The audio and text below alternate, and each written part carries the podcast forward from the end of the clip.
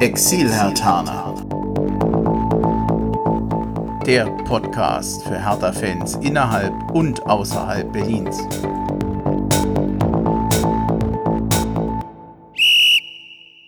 Hallo Hertha-Fans in Berlin, in Brandenburg und weiter weg. Hallo Exil-Hertaner. Ich bin Bremchen und ich begrüße euch zu einer weiteren neuen Folge des Exil-Hertaner Podcast. Und ich kann euch gleich sagen, es ist eine besondere Folge, denn wir sind heute zu viert in Köln. Das hatten wir in der Form auch noch nicht. Und wenn ich sage wir, dann begrüße ich den Robert, den Christoph und den Lennart. Grüßt euch, ihr dürft jetzt Hallo sagen. Hallo. Hallo Bremchen. Hallo Hallo. Hahohe. Oh, das, Ein Haohe das zum war Anfang. klar. Oh, hier zum Anfang. Ja, ja, warum denn nicht? Ja, äh, Christoph, an dich erstmal vielen Dank. Wir sind nämlich bei dir zu Hause. Ja, herzlich dass wir bei willkommen. dir sein dürfen, dass du uns aufgenommen hast. Wir quatschen eigentlich schon die ganze Zeit so ein bisschen Blödsinn vor uns hin, aber ich finde es sehr unterhaltsam. Also ich freue mich auf heute. Ich freue mich vor allem darauf, dass wir gestern nicht souverän, aber immerhin gewonnen haben gegen Paderborn, dass wir heute mal über einen Sieg sprechen können. Wobei ich glaube, wir werden recht kritisch sein, trotz allem. Dann ja, wollen wir einfach gleich, wollen wir ins Spiel stürzen. Die letzte Aufnahme des Exilataner Podcast war am 8. September. Danach gab es das Auswärtsspiel in Mainz und das ging nicht so gut aus. Ich war vor Ort bei bestem Wetter, wunderbar. Ist auch schön dort. Nur ja, das ich Spiel, war auch dort. Wir haben uns ja Mhm. gesehen. Es war, also Mainz lohnt sich immer als Auswärtsfahrt. Ja, die Leute sind freundlich. Ja, Ja, und das stimmt. Äh, es ist in der Regel auch kein Stress dort. Also in, in einigen, Ja. äh, einige Auswärtsfahrten sind immer so, da passt du ein bisschen auf, wo du dich dann. Äh, Frankfurt.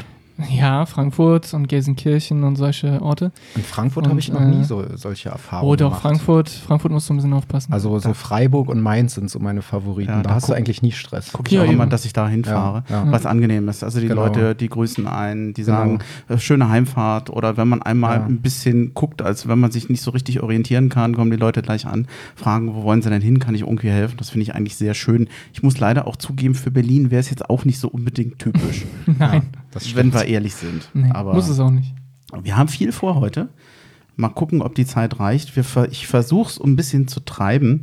Äh, das Spiel in Mainz. Wir haben es verloren, 2 zu 1. Ich will jetzt nicht alles vorlesen von dem, was ich mir hier so notiert habe, aber ein bisschen was schon, weil es zum Teil nämlich auch fürs nächste Spiel gilt. Das Lazarett. Peter Pekarik hat sich verletzt und der war nicht nur gegen Mainz nicht dabei, sondern auch gegen Paderborn.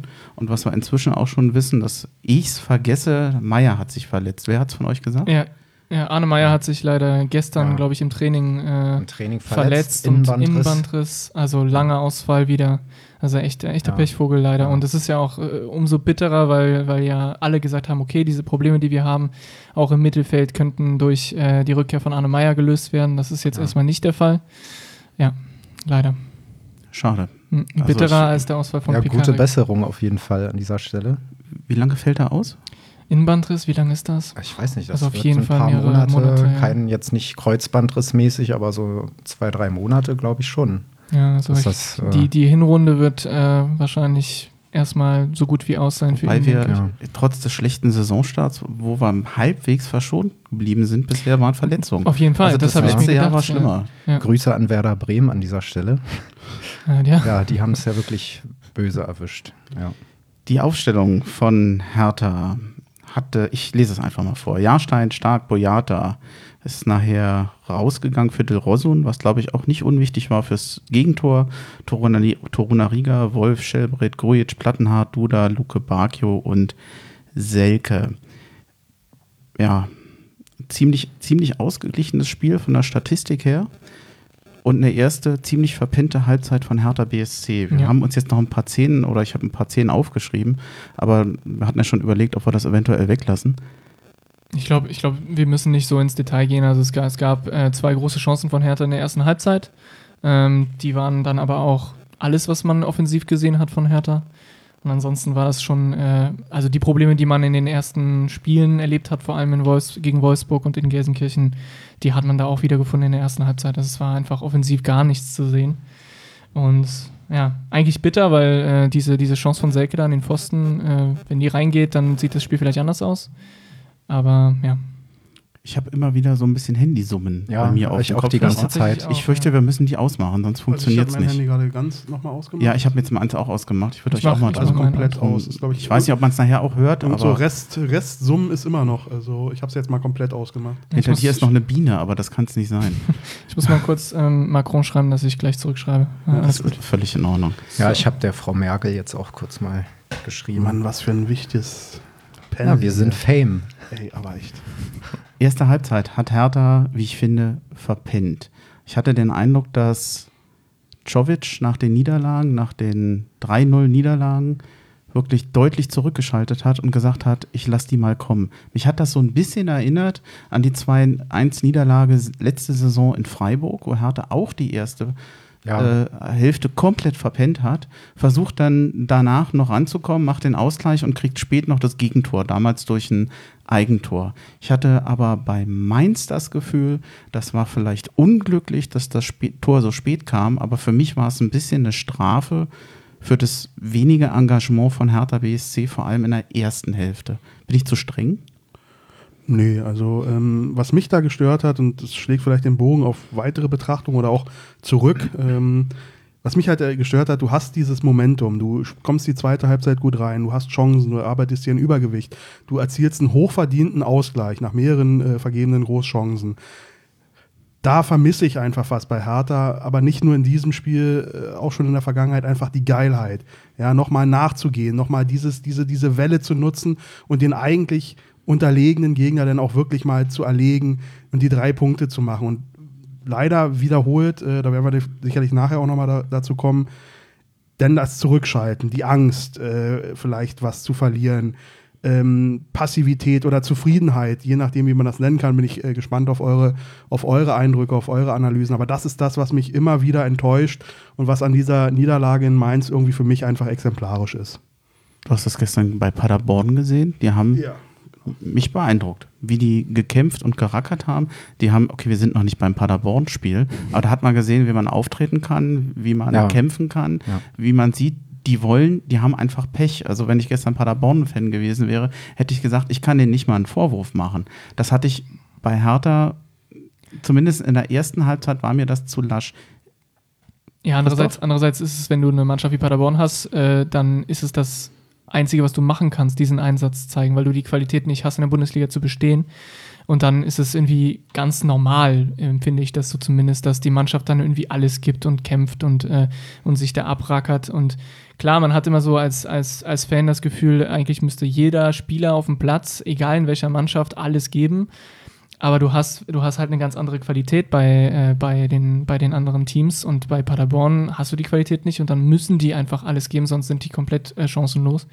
Und deswegen, äh, klar, ne, als, als Fan wirst du, als Paderborner Fan wirst du, glaube ich, kein einziges Spiel diese Saison äh, nach Hause fahren und sagen, boah, ich bin jetzt irgendwie wütend auf die Mannschaft. Äh, aber es ist, es ist nicht überraschend, es ist irgendwie logisch, dass die da irgendwie jedes Spiel äh, sich, da, sich da zu Tode laufen werden. Das ist, das ist einfach so, das müssen die auch.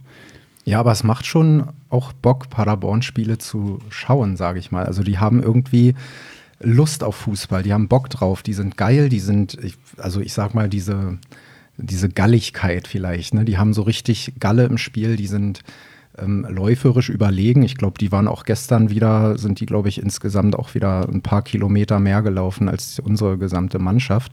Aber was mich so oder, oder was mich beeindruckt bei Paderborn, ich meine, wir kennen ja diese Absteiger der vergangenen Jahre. Wenn ich da an Braunschweig denke, Kräuter Fürth, auch Darmstadt damals, die haben sich meistens dann hinten reingestellt, haben irgendwie dann mit einem langen Ball mal irgendwie ihr, so ihr, ihr Heil nach vorne gesucht, irgendwie die Flucht nach vorne mal irgendwie über einen Konter. Aber Paderborn versucht halt viele Dinge auch spielerisch zu lösen.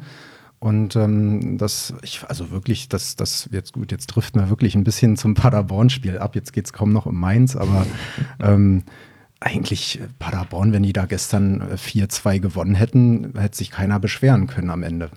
Halt sind die, die Schatten, äh, die das Spiel vorauswirft. Ich, werd, ich will aber den Fokus nochmal weglenken von Paderborn und das Argument von Christoph aufgreifen, eben, äh, das ist eine Mannschaft, die unten steht, die nur über den Kampf kommen kann oder vorrangig über den Kampf, auch wenn Lennart, du das ja ein bisschen anders eingeordnet hast eben.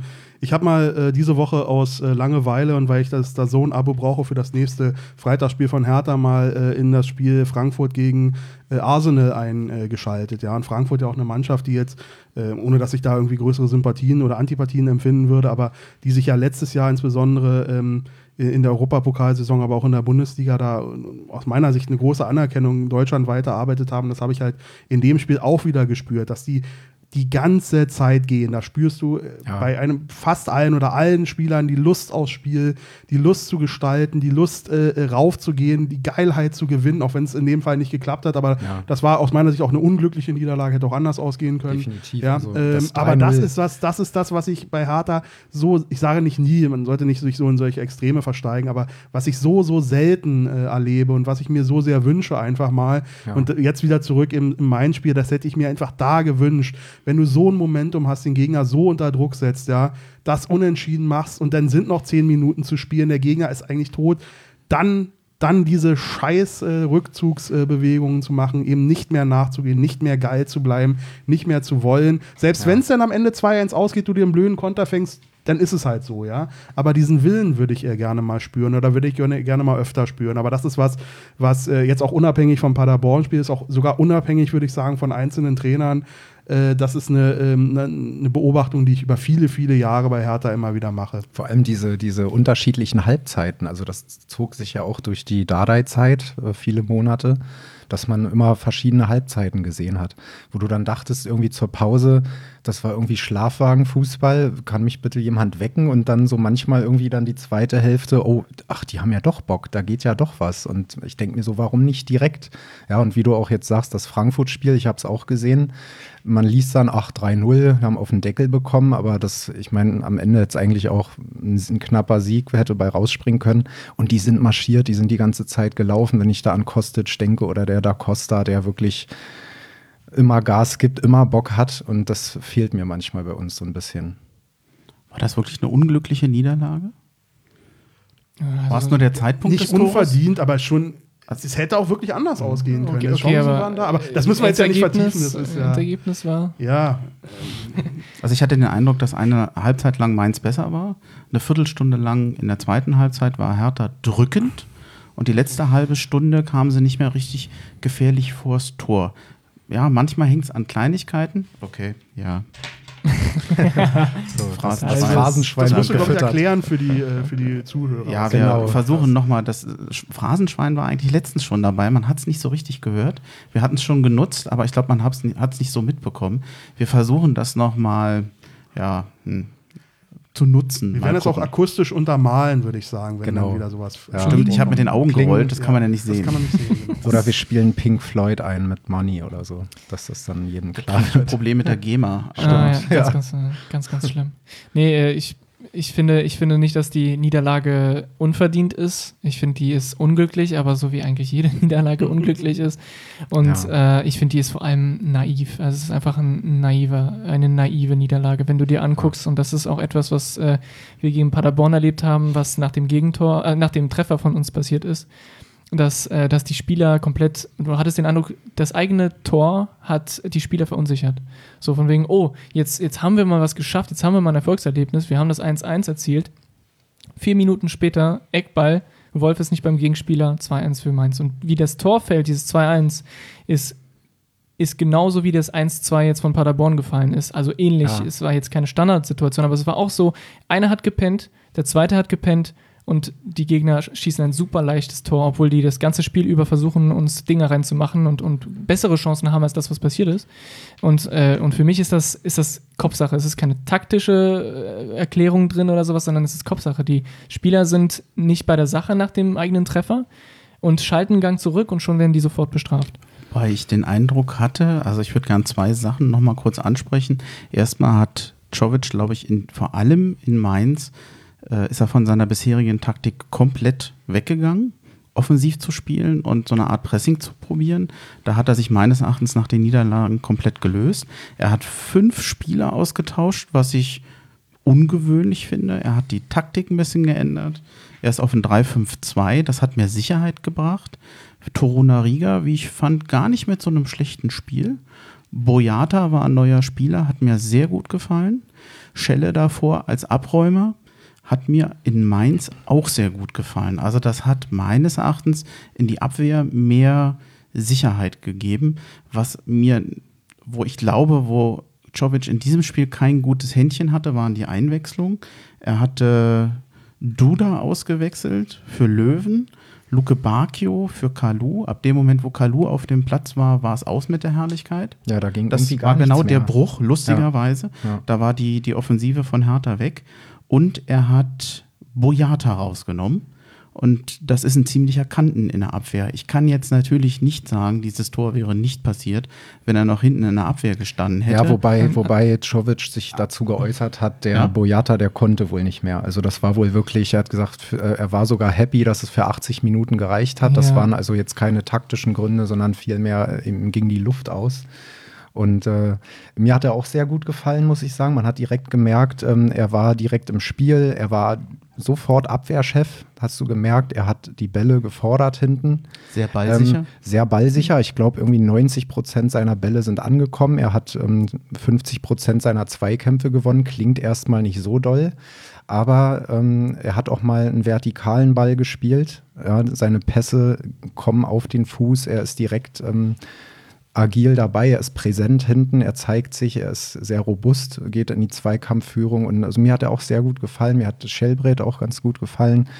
Der Rest fällt dann schon so ein bisschen ab, also Ja. sonst ähm, sticht da keiner hervor, ähm, Bei was die der- Leistung Ja, betrifft. Jahrstein, Entschuldigung. Ja, ja, Ja, Stein natürlich. Ja. Natürlich. Bei der den, den, den ziehe ich schon gar nicht mehr mit rein, weil der immer eigentlich der Einzige ist, der Ja. Leistungsträger Bei der. Einwechslung muss man aber auch sagen, äh, Boyata, wer ist für ihn reingekommen? Dilrosun, der bereitet das, äh, das Tor von Hertha vor. Und bei der, äh, beim Stand äh, von 1 zu 0, wenn du dann einen Innenverteidiger quasi rausnimmst und einen offensiven Spieler reinbringst, finde ich das jetzt auch nicht komplett ähm, komplett äh, naiv oder, oder, oder jetzt irgendwie falsch, sondern es geht eher darum, warum, warum ist es Boyata und nicht stark und wenn, wie du es gesagt hast, Ja. wenn Boyata natürlich nach seinen ganzen Verletzungen und so keine 90 Minuten in der Lunge hat, ist es auch logisch, dass er rausgeht und äh, trotzdem, äh, wie, du, wie du gesagt hast, äh, ist, äh, hat man auch beim, beim zweiten Treffer gesehen, dass da einer gefehlt hat, der möglicherweise ähm, wie Boyata diese Sicherheit bringt, auch bei den Standards.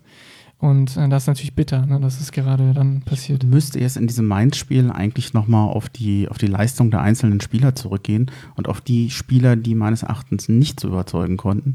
Ich würde aber vorschlagen, dass wir das im Kontext Paderborn nochmal machen. Ja, weil es dieselben Spieler Denn sind.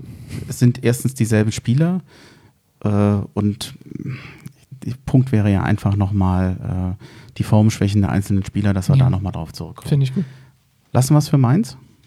Oder wollt ihr noch was sagen? Wir können da eigentlich einen. Haken, Haken hinter machen. Also Außer ihr Ja. wollt noch irgendwas äh, von eurer Reise erzählen, aber Ja, im Prinzip, ähm, ich, du hast ja die Parallelen zum Freiburg-Spiel angesprochen. Im Prinzip es war es wirklich eine 1 zu 1 Kopie. Ja? Erste Halbzeit verpennt, ähm, läufst dann dem irgendwie dem Rückstand hinterher und dann ja, machst den Ausgleich und denkst so, ja, jetzt musst du doch dranbleiben und alles nochmal geben und ja, draufgehen, aber verpennst dann wieder die Situation, kassierst dann durch einen Standardtreffer. Ich glaube, in Freiburg damals war es Grifo, meine ich. Bin mir nicht mehr sicher, ob es per nicht war oder auf jeden Fall eigentlich direkt im Anschluss kassierst du dann wieder ein Tor und ähm, ja, das, also du bist irgendwie bedröppelt hinterher und denkst dir so, warum? Ja, und äh, das war jetzt in Mainz irgendwie auch der Fall. Aber- Und es gibt übrigens leckere Weinschorle im Stadion, das kann ich äh, auch noch bestätigen. ah, und der Fansupport war gut, habe ich gehört. Ja.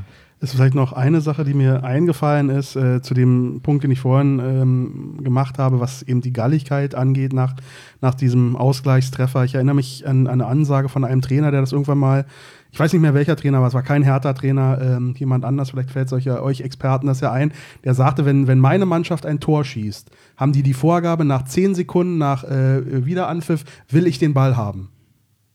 Ja, der eben gleich die Ansage macht, kein Zurückschalten, kein Zurückziehen, Ja. sofort rauf. Nach zehn Sekunden muss der Ball wieder bei uns sein. Klingt nach Nagelsmann, Ähm, das äh, fand ich ne, einfach so ein interessantes, weil es halt so weit weg ist von dem, wie ich halt Hertha in dem Spiel und auch in anderen Spielen erlebte. Das äh, kommt mir halt immer mal wieder ins Gedächtnis.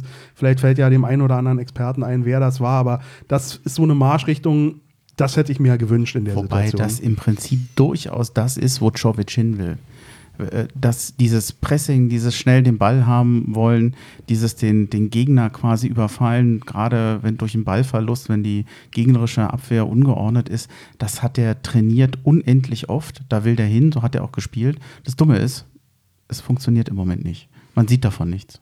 Es ist ja auch äh, jetzt vor allem bei, dem, bei, dem, bei den Gegentreffern, die wir kassieren, jetzt kurz nachdem wir ein Tor geschossen haben, ist es ja auch äh, nicht eine Sache, die der Trainer lösen kann, sondern es ist eine Kopfsache bei den Spielern. Und ich finde, da, äh, da sind auch die Führungsspieler innerhalb der Mannschaft gefragt und die Mannschaft an, an sich gefragt, äh, dass in solchen Situationen, die auf dem Platz sich zusammenreißen und diese, diese mentalen Klick, den es da gibt, äh, einfach äh, nicht zuzulassen. Und das da kann der Trainer nicht viel machen. Was soll Du er musst machen? vorsichtig sein, du bist kurz vorm Phrasenschwein.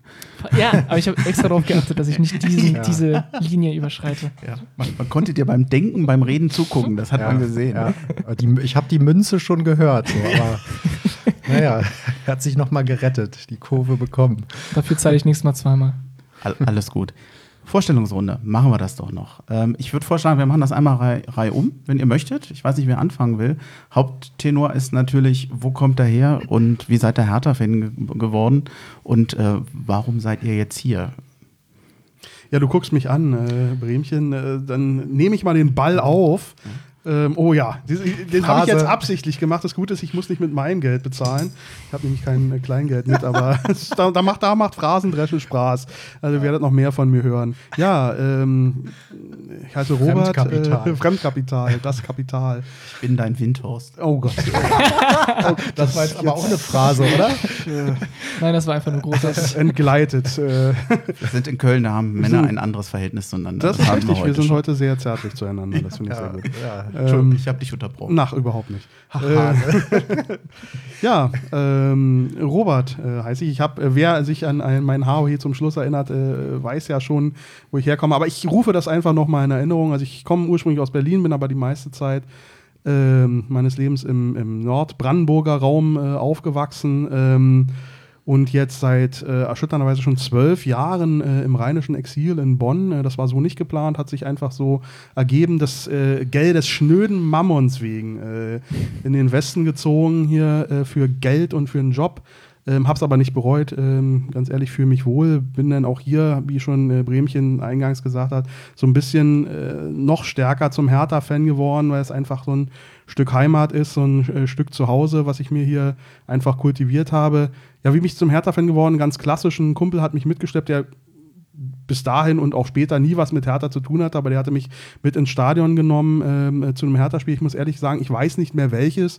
Ähm, es war 92, 93 in der, in der Saison. Also das weiß ich schon ähm, relativ genau. Und ich meine, das allererste Spiel war äh, 1992 äh, gegen Liverpool in der Vorbereitung äh, zum 100-Jährigen.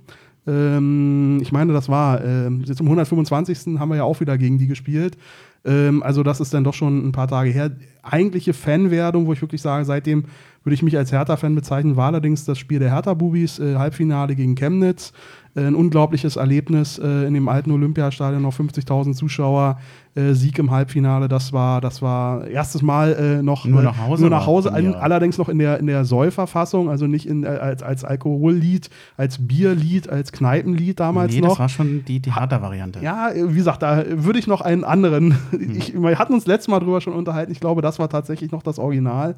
Ähm, egal, jedenfalls, das war, das war so äh, für mich die äh, Initialzündung. Ja, und wie gesagt, jetzt äh, seit zwölf Jahren hier im, im Rheinland unterwegs, habe hier einen, äh, einen Ko- Kollegen kennengelernt, der äh, war viele, viele Jahre Union-Fan, ist es auch wieder durch mich mehr oder weniger wieder geworden, weil ich ihn immer äh, zunächst zu Hertha-Spielen mitgeschleppt habe und äh, wir hier in der gemeinsam in der Region die Hertha-Spiele geguckt haben und über diesen Weg ist er dann wieder äh, zu Union auch äh, gekommen und ist da jetzt auch glühender Union-Fan und hat mich auch ab und zu mal mitgeschleppt. So ist das einfach, ja, und das ist jetzt hier mein, mein Fanleben im Exil. Wer will von euch weitermachen? Also gegen, das, gegen Uhrzeigersinn. Äh, ja, ich bin Christoph. Ich glaube schon, dass einige von euch mich schon kennen aus äh, Hertha Base. Ich bin im Podcast ab und zu dabei, äh, schreibe auch Artikel. Genau, ich bin äh, ursprünglich Franzose, also äh, ich bringe da so ein bisschen die internationale äh, Variante ins, ins Hertha-Fan-Dasein. Ich bin in Berlin aufgewachsen, weil meine Eltern da hingezogen sind für die Arbeit. Äh, bin aber mit 13 schon äh, aus Berlin raus, äh, hier in den, in den Rheinland äh, nach Bonn gezogen, Äh, das war nicht meine Wahl übrigens. Ich kann nichts dafür, sondern das ist meine Eltern. Äh, genau, und ich bin. Wie alt warst du da? Ich war 13, 13 Jahre alt. Und äh, kurz davor, also mit, mit elf Jahren, ähm, hat mich mein Vater ins Olympiastadion gebracht. Was ich dazu sagen muss, ist übrigens, mein Vater ist ein großartiger Mensch und ich äh, grüße ihn damit, weil er mit Fußball überhaupt nichts am Hut hat. Absolut gar nichts. Und in meiner Familie allgemein hat keiner was mit Fußball am Hut. Keiner mag Fußball. Meine kleine Schwester mag Fußball, weil ich sie dazu gezwungen habe. Aber ansonsten äh, gibt es keine Fußballfans bei mir in der Familie und äh, ich hatte trotzdem, ich habe trotzdem so, so diesen, diesen, diese Fußballliebe aufgebaut. Und mein Vater hat es gemerkt und hat mich dann mit ins Stadion genommen, obwohl er selber nie im Stadion war und es ihn auch überhaupt nicht interessiert und er eigentlich findet, dass alle Fußballfans Idioten sind, was auch ein bisschen stimmt. Ich meine, wir gucken härter, ja, wir sind auch ein bisschen kaputt im Kopf. Aber auf jeden Fall hat er mich da mitgenommen und äh, das erste Spiel, was ich gesehen habe, ist Hertha gegen Gelsenkirchen gewesen im Olympiastadion. Wir haben 2-1 verloren. Ich weiß noch, dass äh, Marcelino und Pantelic gespielt haben. Das waren so meine, meine Stars äh, damals. Und äh, weil ich so enttäuscht war, hat mich mein Vater dann nochmal äh, zum Stadion gebracht und diesmal hat er sich gedacht, okay, er war so enttäuscht, ich bringe ihn gegen den letzten der Tabelle und dann gewinnt Hertha auf jeden Fall. Und dann Oh, hat oh. er sich gedacht, hm, wer ist letzter der Tabelle? Erster FC Köln. Und dann haben wir 2 zu 4 gegen Köln zu Hause verloren. Drei Tore von Podolski. Und ich war noch mehr enttäuscht. Und mein Vater hat es dann nochmal versucht, aber dann waren wir schon aus Berlin raus. Und das waren so meine ersten, äh, meine ersten Auswärtsfahrten mit meinem Vater tatsächlich. Erst in Bochum, dann in Frankfurt. Da hat es endlich mit dem Sieg geklappt. Und dann äh, zum Hertha-Fan so wirklich bin ich tatsächlich dann äh, im, im Exil halt in, in Bonn geworden. Da habe ich auch äh, ähm, als alleine in meinem Wohnzimmer erstmal die ganzen Hertha-Spiele geguckt und irgendwann habe ich einen Kumpel äh, Reimer kennengelernt, mit dem war ich dann bei einigen, äh, bei einigen Auswärtsfahrten, vor allem in der zweiten Liga, dann äh, im Ruhrpott und in den ganzen fürchterlichen Städten, die es da gibt. Äh, no offense, natürlich. Äh, genau, und da habe ich sehr, sehr viele Spiele gesehen, sehr viel erlebt, sehr viele Niederlagen, aber auch äh, sehr, sehr gute Momente und mittlerweile äh, kann ich gar nicht mehr ohne. Also Auswärtsfahrten sind irgendwie das, äh, worauf ich mich worauf ich mich am meisten freue, sogar mehr als Heimspiele, weil Heimspiele bedeutet für mich, ich muss nach Berlin fliegen und da irgendwie gucken, dass ich da irgendwie unterkomme und äh, auswärts, Auswärtsfahrten äh, anderthalb äh, Stunden mit der Bahn und dann bist du da und äh, kannst dann mit deinen Freunden trinken und nee, macht Spaß auf jeden Fall. Gemeinschaft ist wichtig. Sehr, ja, sehr richtig. Lennart. Ja, dann machen wir doch direkt weiter. Hallo, ich bin Lennart, das ist mein erstes Mal heute. Hallo, Lennart. Hallöchen. ähm, na, öfter hier. Ja, ähm, ja, erstmal Bremchen, vielen Dank für die Chance heute, dass ähm, wir hier so zusammenkommen, dass wir diesen Podcast zusammen aufnehmen. Ja, danke, ähm, Bremchen. Danke. Ja, Da möchte ich mich anschließen. das ist wirklich eine, eine große Sache irgendwie, also für mich persönlich auf jeden Fall. Wir haben uns ja in Freiburg kennengelernt, da hast du mich dann angesprochen. Ich stand dann so mit meinem Köfferchen und meinem Hertha-Schal Kannst du das verloren. bitte ein bisschen anders ausdrücken? Ja, du hast mich aufgelesen. Ich weiß nicht, so, ja, wie kann man das jetzt umschreiben? Auf jeden Fall. naja, also äh, ich glaube, das war schon der Sonntag nach dem Spiel. Genau, ne? der Sonntag. Ja, und ich stand da mit meinem Hertha-Schal. Genau. Und, ähm, und noch mit einem Kumpel, ich weiß nicht, wer ja, das mein war. Kumpel, genau, viele Grüße gehen raus, ähm, der auch immer mal in unserer Hertha-Kerngruppe, wie wir sie so schön bei WhatsApp nennen, viele Grüße an der Stelle. Ähm, und äh, der hat irgendwie eine Bahn eher genommen. Es war so ein bisschen Fiasko, weil ich dachte, okay, ich buche vielleicht einen Zug später, dann kann ich mir Freiburg noch ein bisschen angucken. Und er hatte irgendwie eine ganz andere Bahn gebucht, deswegen hatte ich da noch Zeit. Und ich meine, das ist dann irgendwo Schicksal. So sind wir uns dann näher gekommen. wir kommen aus der Nummer heute irgendwie nicht mehr raus. Auf jeden Fall hast du mir dann die ähm, Visitenkarte zugesteckt. Und ich dachte so, ach ja, coole Sache. Und Das dann wird immer schlimmer. ja, ja, Kannst du, kannst du die Hand von seinem Knie bitte nehmen? ja, oh, sorry. Kann es sein, dass ich Ach, dir das war das dein die Knie? Visitenkarte vom Exilhartaner Podcast gegeben habe? Ja, Ja, genau. ich wollte es nochmal dazu Ja, sagen. ja, das muss man an der Stelle erwähnen. Ja, so kam das Ganze dann irgendwie zustande, deswegen vielen Dank nochmal. Ähm, ja, jetzt erstmal zu mir. Ich bin gebürtig aus Brandenburg, also im Berliner Umland groß geworden, in Oberhavel. Ich weiß nicht, Hennigsdorf kennt man vielleicht so als Berliner. Das ist so die letzte Endstation mit der S25. Ähm, genau, meine Mutter lebt auch noch dort und mein Bruder auch. Herzliche Grüße nochmal. Oh Gott, ich grüße irgendwie viele Leute heute, kann das sein? Genau. Naja, auf jeden Fall ähm, deswegen auch immer noch Heimat verbunden und ähm, war immer Hertha-Sympathisant, muss ich an der Stelle sagen. Mein Großonkel hat bei Hertha gearbeitet ähm, hat dort die Balljungs betreut und war quasi auch so ein bisschen Zeugwart, würde ich mal sagen. Der hat uns dann oft hier das Wir Hertana Magazin mal mitgegeben, wenn wir nicht im Stadion waren oder dann ist auch schon mal ein Trikot vom LKW gefallen. Und irgendwie dachte ich so, hm, das ist alles ein bisschen viel und irgendwie habe ich immer Sympathien gehabt, aber ich war nie so der größte Fan. Und ich muss es sagen, auch wie Robert das schon erwähnt hat, ähm, als ich dann nach Köln zog, das war 2008, dann hat sich das so irgendwie Jahr für Jahr entwickelt. Und ich dachte irgendwie, hey, jetzt hast du irgendwie noch mehr Bock drauf. Du bist jetzt Hertha-Fan. So. Und das, ja, weil, weil gerade dann hast du irgendwie diese, diese Lust drauf. Ja, das ist so irgendwie so ein Anker für mich. Das ist für mich Heimat, wenn ich mit meinen Jungs hier Hertha gucke. Das war ja jahrelang, saß ich irgendwo alleine in der Kneipe. Dann macht, äh, weiß ich, dann gehst du irgendwo sonntags in irgendeine Bar und sagst so, könnt ihr Hertha gegen Hoffenheim anmachen? Dann wenn du Glück hast, wenn du so, Glück hast, kriegst du Konferenz. Ja, und dann gucken die Leute so, was stimmt denn mit dem nicht? Also Sonntagmittag und der will hier Hertha gegen Hoffenheim gucken. Okay, lassen wir ihm das. Ne? Und dann jubelst du irgendwie. Ich meine, manchmal hat man auch als Hertha-Fan ja mal was zu jubeln. Und äh, ja, und irgendwie, ich möchte dann mal kurz erklären, wie dann diese ganze Gruppe zustande kam vielleicht. Ähm, ich hatte, das war vor zwei Jahren oder nee, drei Jahre, das ist glaube ich schon her, war ich ähm, hier in Köln unterwegs am Grüngürtel und ich hatte ein fürchterliches Date an dem Tag. Es war wirklich eine Katastrophe. Mir war klar, da wird nichts draus. Und ähm, das war ein Laufdate tatsächlich. Also wir waren joggen zusammen und irgendwie. Was ist das denn? Was ist denn ein Laufdate? Ja, äh, das ist irgendwie. Das ist ich kann der Grund, warum der Date wahrscheinlich. So ich meine Vorteil oder ich meine, man spricht wenig miteinander. Vielleicht ist das aber auch ein Vorteil.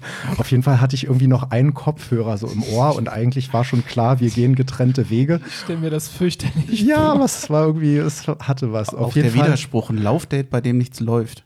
Oh, oh, Phrase. Oh, das zählt doppelt. Phrase. Das ist eine Phrase, das ist ein schlechtes Wortspiel. Ich glaube, das, das sind 10 Euro jetzt wert. schlechte Wortspiel. Auf jeden Fall tippt mir dann, also mir kam einer auf dem Fahrrad entgegen. Ne? Ich denke so, der hat gerade so komisch geguckt und ich hatte ja zum Joggen ein Hertha-Trikot an. Dann drehte der plötzlich um und tippt mir auf die Schulter und ich dachte, was will der denn jetzt? Ne? So, hä, was quatscht der mich denn jetzt an? So Berliner Reaktion, was will der denn jetzt? Ne? So, und dann ja, hey, ich habe ja gesehen, du hast ein Hertha-Trikot an und ja, wir sind immer so zwei, drei Leute und wir gucken regelmäßig, hast du Bock, irgendwie Nummern zu tauschen und daraus ist halt eine Riesensache geworden. Wir haben dann sogar ein E-Mail-Konto eröffnet und haben dann bei Auswärtsspielen in Gladbach und Leverkusen Flyer verteilt. Mittlerweile sind wir eine WhatsApp-Gruppe von, ich glaube, knapp 30 Leuten, wenn ich nicht irre wo immer mal mehr oder weniger sich die Leute so äußern. Also wir haben da auch viele Kaderleichen, die da irgendwie sich so nie äußern. Aber es ist irgendwie cool, was da so draus entstanden ist. Und wir machen viele Auswärtsfahrten zusammen. Wir gucken regelmäßig, mal sind es drei Leute, mal gucken wir zu siebt oder zu acht. Und das macht schon echt Spaß.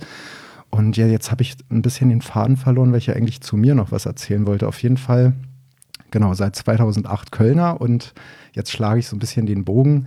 Hier erst wirklich dann glühender Hertha-Fan geworden. Und äh, ja, es macht einfach Spaß, weil ich verstehe mich so ein bisschen auch als Botschafter des Vereins. Ich weiß nicht, ob man das so sagen kann, aber irgendwie, wenn ich dann hier so unterwegs bin, und weil man trifft ja hier, gerade in Köln, ist ja eine, eine sehr bunte Stadt, was ich total liebe hier. Es ist, ähm, Köln ist eine wunderbare Stadt zum Leben. Auch für Auswärtsfahrten einfach super gelegen. Du bist schnell im Ruhrpott, du bist äh, schnell in Mönchengladbach, du hast Düsseldorf, du hast Leverkusen ähm, aber auch so in den Süden. Also du bist irgendwie in Frankfurt, glaube ich, in unter zwei Stunden. Nach Mainz war jetzt auch kein Hit, Freiburg und so, das ist alles machbar. Ähm, und äh, gerade hier in, in, in, Köln dann so, du hast ja, weiß ich, du triffst dann halt auch mal Gladbach-Fans oder ich kenne auch viele Werderaner hier beispielsweise. Aber so Hertha war halt irgendwie nie dabei. Und wenn man dann irgendwie so in einem Hertha-Shirt irgendwie in einer Kneipe steht und dann so, ach Mensch, erzähl mal, ne? Und das ist irgendwie, ist das cool, ich, das macht irgendwie Laune und da hat das Ganze dann irgendwie so mich das noch mehr zum Hertha-Fan werden lassen. Und was ich vielleicht auch noch erzählen will, mein, weil du es auch erwähnt hast, Robert, so mein erstes Hertha-Spiel war der 12. August 2000. Das war mein 14. Geburtstag. Ach, du hast auch am 12. August Geburtstag? Ja, du auch? Ja. Ach, das oh. ja. Ach, oh. dann, ach jetzt wird es ja, ja, immer, wird's, also jetzt, jetzt also. wird's immer homoerotischer. Hier dann alles Gute nachträglich, ja, Hase. Dir auch. Dankeschön. Ja, Ihr wisst, dass in das der letzten Folge die beiden, die mit teilgenommen haben, der, der Max und der Moritz, äh, am selben Tag Hochzeitstag hatten, haben die festgestellt. Ja, äh, Jetzt haben wir hier am selben Tag Geburtstag. Ja, es, wir, hier kommen wirklich Dinge zum Vorschein, das ist unglaublich. Auf jeden Fall 12. August 2014. Geburtstag. Wir haben meine Verwandtschaft in München besucht und äh, da sprang dann auch ein Auswärtsspiel bei raus und das war noch in dem altehrwürdigen Münchner Olympiastadion. Wir haben leider 4-1 verloren ja, ich glaube, Scholl und Janka waren Torschützen und ich glaube, für Hertha hat Preetz getroffen. Ja, gut, wer sonst? Und ähm, ja, ansonsten möchte ich das Spiel nicht mehr so erwähnen, weil, wie gesagt, vier Dinger eingeschenkt bekommen. Das war so meine erste Stadionerfahrung, auch was so Auswärtsfahrten betrifft. Und ein besonderes Spiel, das erste Hertha-Spiel, was mich so geweckt hat für den Verein, war tatsächlich auf Klassenfahrt dieses Nebelspiel gegen Barcelona. Das habe ich damals im Radio. Wir hatten irgendwie so ein kleines Kofferradio dabei und ich habe mit einem Kumpel es gab ja diese Doppelstockbetten damals, diese schönen Jugendheime damals im, irgendwo in Brandenburg an einem See. Äh, das klingt jetzt auch schon wieder so komisch. Auf jeden Fall haben wir uns so ein Kopfhörerset geteilt. Ich irgendwie im, im, linken Ohr, er im rechten und haben dann irgendwie das Hertha-Spiel im Radio verfolgt. Und wir haben natürlich nichts gesehen was ja auch auf die Zuschauer im Stadion zutrifft, weil die das haben ja auch nicht keiner etwas gesehen. Nee, eigentlich hat keiner was gesehen, also hatten wir ganz gute Plätze am Radio. Und da habe ich mich dann so dann nach dem Michalke-Tor, ich dachte, ey, was passiert da gerade? Das ist ja irgendwie so ne, gegen Barca und Wahnsinn. Und da hat dann so mein Interesse angefangen, möchte ich mal sagen. Ja, das war es erstmal. Das hast du ja kurz und bündig erklärt. ja, ich, das war jetzt auf den Punkt, würde ich sagen. Jetzt wissen ne? wir alles über dich. Genau. Ja. Danke, Lennart. Da, danke, Herr Gottschalk. Äh, nee, äh, sag mal, wenn eine Gruppe macht wahnsinnig viel aus. Also ich finde, wenn man andere Hertha-Fans trifft oder kennt, das macht Spaß. Du hast ja eben auch schon mal gesagt, so ein bisschen auch Verbindung zu Berlin, mehr als wenn man noch in Berlin gelebt hat. Ihr habt kein OFC gegründet. Das noch muss man kein. auch nicht. Äh, was hat euch denn bisher davon abgehalten, das zu tun? Denn ich finde es schon sehr erstaunlich. Es gibt ja Hertha NRW hier zum Beispiel, aber äh, theoretisch habe ich immer ein bisschen den Eindruck, dass Hertha-Fans recht OFC-faul sind. Ja. Also sehr flächendeckend sind wir nicht in Deutschland. Und ja. das ist ja eigentlich immer eine erste Anlaufstelle, wo man sagen könnte, wenn ich andere suche und man versteht sich, das ist ja eine wichtige Voraussetzung, also die Chemie muss stimmen. Mhm. Ich mag Hertha-Fans vielleicht, aber in einem Stadion möchte ich jetzt nicht, glaube ich nicht, dass ich alle 74.000 gerade sympathisch finde. Also das, man muss schon die richtigen Leute finden. Was, was hat euch bisher davon abgehalten? Ich glaube, die, die, äh, ein Aspekt zumindest, äh, also ich will jetzt nicht sagen, dass es daran liegt, aber ist die, die Regelmäßigkeit, dass man sich trifft. Also äh, Lennart und ich äh, haben uns auch schon öfter gesehen bei Hertha-Spielen. Wir haben auch öfter Hertha-Spiele zusammen geschaut, aber nicht regelmäßig. Und ich lege das, ich glaube, das liegt auch daran, dass, ähm, dass wenn man, also zumindest bei mir war das so, wenn, wenn du Exil-Hertaner bist, dann hast du irgendwann auch deine Gruppe, die du dann aufbaust, weil alleine Hertha gucken, ich meine, ich habe jahrelang äh, alleine in meinem Wohnzimmer den, den, Fernseher angebrüllt und Sachen durch die Gegend geworfen. Das macht zwar Spaß, irgendwann ist es aber auch äh, anstrengend für die Familie und dann muss ich raus. Und dann äh, mit, mit, dann findet man halt andere Hertha-Fans und hat man so eine kleine Gruppe, mit der man dann ähm, Erfahrungen sammelt und, äh, und, und viele Spiele zusammenschaut und so weiter. Und ich habe zumindest die Erfahrung gemacht, dass es viele Leute gibt, die Schwierigkeiten haben, sich dann von dieser Gruppe zu lösen und dann regelmäßig einer, einer größeren Gruppe sich, äh, sich ja, quasi sich dann zu verbinden und, und äh, nicht mehr in der kleineren Gruppe zu sein. Und das ist so eine Schwierigkeit, die ich äh, empfunden habe. Ich habe äh, mehrmals schon in meiner Gruppe schon vorgeschlagen, okay, wie wäre es, wenn wir, wenn wir dann mit den anderen, äh, mit der größeren Hertha-Gruppe, mit der erster FC Hertha-Gruppe quasi gucken. Ja. Äh, und dann ist es ja, ja, aber es ist auch ganz entspannt so, ne, unter uns, unter Freunden und dann, und das ist so ein Aspekt zumindest, der dann dazu führt, dass man sich dann nicht sagt, wow, wir gucken jetzt jedes Spiel alle zusammen und treffen Wobei uns das und fahren beileibe zusammen. ja um Gottes Willen jetzt keine, äh, kein, kein Rechtfertigungsgrund ist zu sagen, dass wir das noch nicht gemacht, ihr müsst euch da nicht rechtfertigen. Nee, nein, ich, nein, nein, Wichtig nein. ist ja letztendlich, dass es funktioniert und dass man dabei Spaß hat. Richtig. Und es muss natürlich auch Gründe geben, wo man sagt, wo sich Vorteile drin und inzwischen finde ich durch die Online-Bestellungen, gerade für Mitglieder, man kann verhältnismäßig gut an Auswärtstickets kommen. Das ist es, ja. Ich bin seit 1995, 96 äh, im Rhein-Main-Gebiet. da war das noch anders. Da war das ein echtes Problem. Mhm. Das hat sich wirklich durch Internet und Online-Bestellung wirklich sehr vereinfacht und ist nicht mehr das Problem. Und das Problem mit dem gemeinsamen Reisen oder nicht, man hat jetzt durch die Gründung eines OFCs dadurch jetzt nicht zwangsläufig einen Vorteil oder Nachteil. Wenn man sich vorher organisiert hat und das zusammenreist oder mal zusammenfährt, mhm. dann braucht man eigentlich den OFC nicht zwangsläufig dazu. Ich ja. muss allerdings auch sagen, dass der Support von der Fanbetreuung eigentlich fast mit allen OFCs, mit denen ich mich unterhalten habe, dass die eigentlich immer alle sehr zufrieden waren. Also es war schon ein guter direkter Draht. Also es kann auch mal helfen. Das ist, äh, ist auch ein Aspekt jetzt, äh, wir haben ja eine WhatsApp-Gruppe. Das heißt, sobald irgendwie jemand zu einem Auswärtsspiel fährt und irgendwie vielleicht mal fragt, okay, ich habe noch drei Plätze im Wagen, ja. äh, wer, wer will da noch mitfahren? Es geht ja super einfach jetzt über WhatsApp und das ist das, was du angesprochen hast. Vorher hattest du diese Möglichkeit nicht und dann war das auch ganz gut, dass du dann eine Anlaufstelle hattest und, und innerhalb des OFCs dann das besprochen hast und geplant hast. Und ich glaube, das ist auch dann einer der Gründe, warum, warum das nicht unbedingt quasi so das Erste, was man sich dann denkt, oh, wir gründen jetzt einen OFC. Wobei ich die Idee an sich super reizend finde und, und es eigentlich super gut fände, dass wir das machen, auch weil es Leute gibt, denke ich, auch Hertha-Fans gibt, die schon relativ isoliert sind und sich nicht unbedingt trauen, dann in eine größere Gruppe reinzugehen. Und wenn du in einem OFC bist, dann hast du vielleicht so eine, dann ist die Schwelle dann vielleicht ein bisschen leichter zu überschreiten, zu sagen, okay, ich gehe jetzt da hin und treffe die Leute, auch wenn ich die nicht kenne, weil, weil wir halt alle in diesem OFC sind. Ne? Ja, wobei, wenn du irgendwo mal zusammen guckst, dann kann man sich ja mal beschnuppern und dann kriegt man ja recht schnell mit, wenn man ja, dazukommen will. Klar, aber es gibt halt Leute, passt. die haben da mehr Schwierigkeiten mit, ne? Und, und äh, also mit, mit, mit anderen Leuten in Kontakt zu ich treten. Ich habe den Lennart auch als sehr schüchtern kennengelernt. Ja, das stimmt. Ja, ja ich ist, bin sehr äh, schüchtern. Richtig. Tut mir leid. Ja, wir hatten auch schon mal diese, diese Idee tatsächlich öfter diskutiert, vielleicht wirklich das Ganze mal offiziell zu machen, Fanclub zu gründen und so weiter.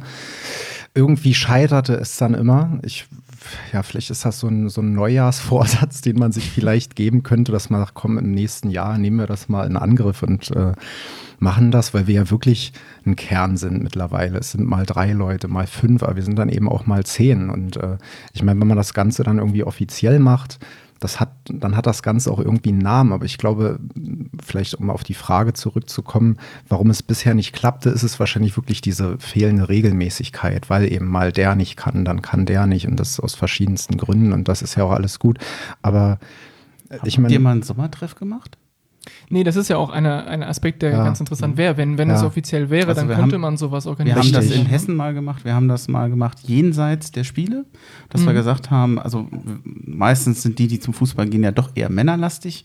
Aber wir haben gesagt, sowas machen wir alle mit Kind, mit Frau. Mhm. Wir treffen uns irgendwo und machen mal jenseits der Spiele äh, so eine Art, wir nennen das immer Sommerfest. Da treffen wir uns dann und dann wird eben was getrunken oder eben nicht. Und äh, also ist eigentlich immer sehr schön. Vor allem, du kannst dann eben zu Hause ja manchmal sagen, ach, der hat heute wieder geschimpft und gemeckert. Dann kannst du der Freundin ja. mal sagen, weißt du, von wem ich immer erzähle, das ist der da hinten. Mhm. Das ja, ist genau. gar nicht so schlecht. Man hat ja. so wie Bürokollegen, von denen man immer erzählt. Genau. Da hat man mal auch ein Gesicht dazu irgendwie. Wir haben zum Beispiel auch im, im Mai haben wir auch so einen Saisonabschlussgrillen gemacht. So, dass es geht vielleicht auch so in die mhm, Richtung. Und da waren wir auch, klar. wir waren, glaube ich, auch über 20 Leute, wenn ich nicht irre. Das war Wahnsinn, weil dann auf einmal doch alle konnten irgendwie. Ja, sonst hast du dann immer so das, den Eindruck, Mensch, wer guckt denn heute Paderborn? Und alle so, oh Gott, müssen wir wirklich, wollen wir das gucken so, ne? Und dann irgendwie, wenn du dann sagst, hey, weiß ich, in drei Wochen Saisonabschluss, wir grillen und auf einmal alle so, hey, ja, was soll ich mitbringen? Ne? Das ist schon irgendwie Bei faszinierend. Sieht man es jetzt auch über die Jahre. Wir haben jetzt, glaube ich, in der Gruppe zehnjähriges Jubiläum sozusagen. Und man sieht zum Teil, dass jetzt auch die Aufstiegskinder schon größer geworden sind. Also die Aufstiegskinder, das sind die Kinder, die plötzlich kurz nach dem Aufstieg alle geboren wurden.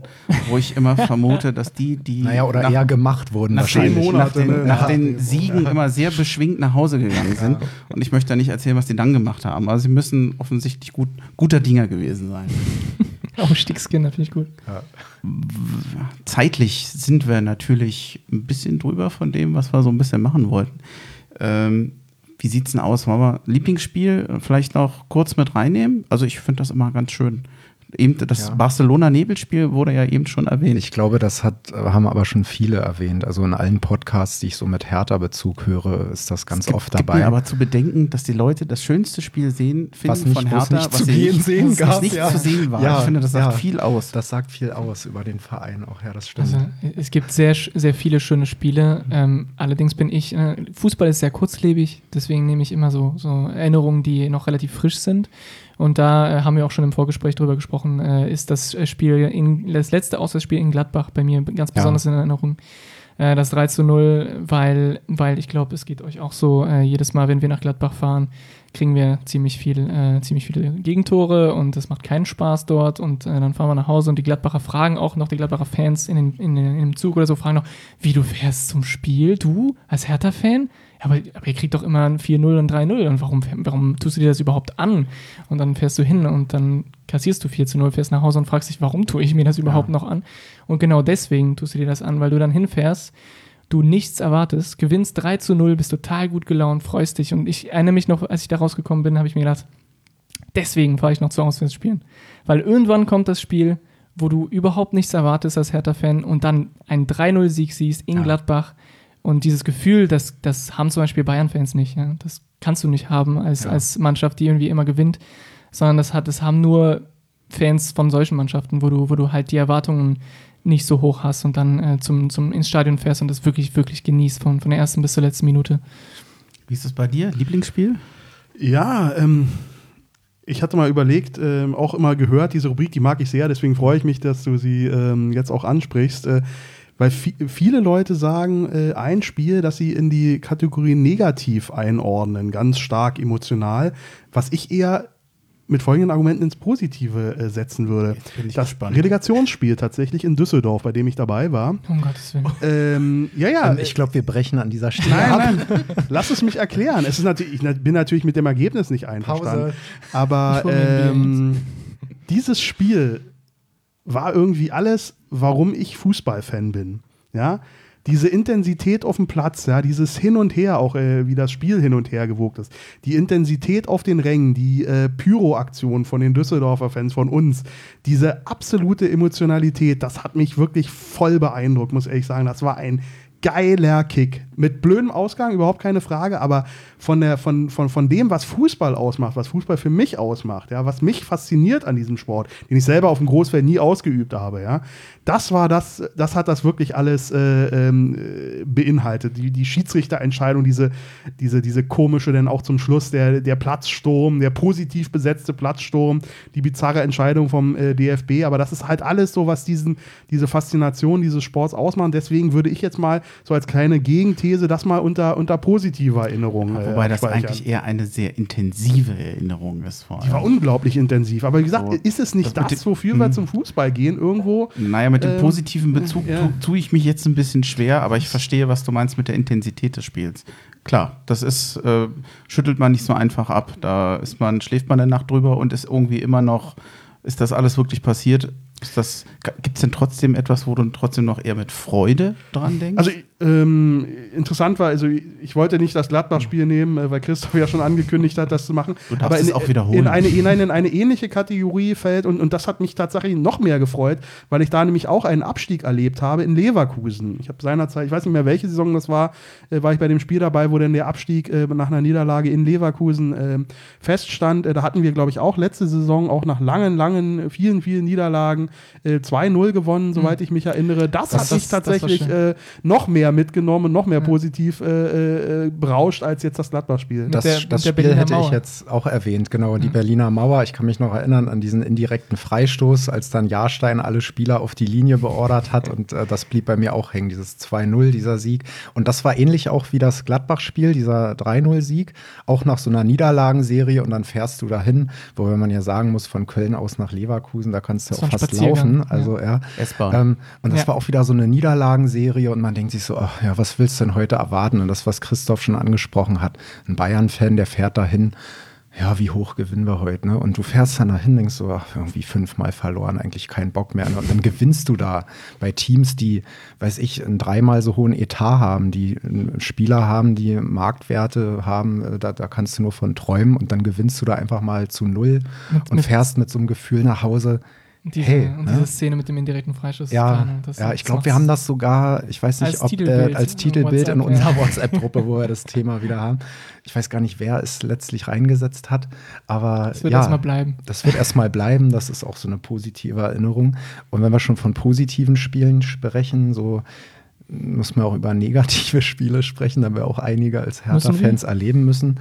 Wir müssen nicht, aber weil du auch Düsseldorf angesprochen hast und irgendwie ist Düsseldorf wie so ein, ja, wie soll ich das sagen? Fluch. Im das Moment. ist so mein Waterloo und mein Waterloo, mein persönliches. Und mit Düsseldorf verbinde ich einfach keine guten, positiven Fußballmomente. Also ob das jetzt der Abstieg war oder jetzt dieses 4-1. danach auch waren auch nicht mhm. besser. Nee, also dieses 4-1 auch letzte Saison, mhm. ähm, dann sitzt du da bei 7 Grad und Nieselregen und dann stößt dich dein Nachbar an, dann fällt mir das Bier aus der Hand und ich meine, ja, ich, ich, ich, ich man, man, kann mich, man kann mich bepöbeln oder alles gut, das Spiel kann noch so schlimm sein, aber, aber wenn Bier. mir jemand ein volles Nein. Bier aus der Hand schlägt, da werde ich dann schon ein bisschen Zurecht. fuchsig. Ja?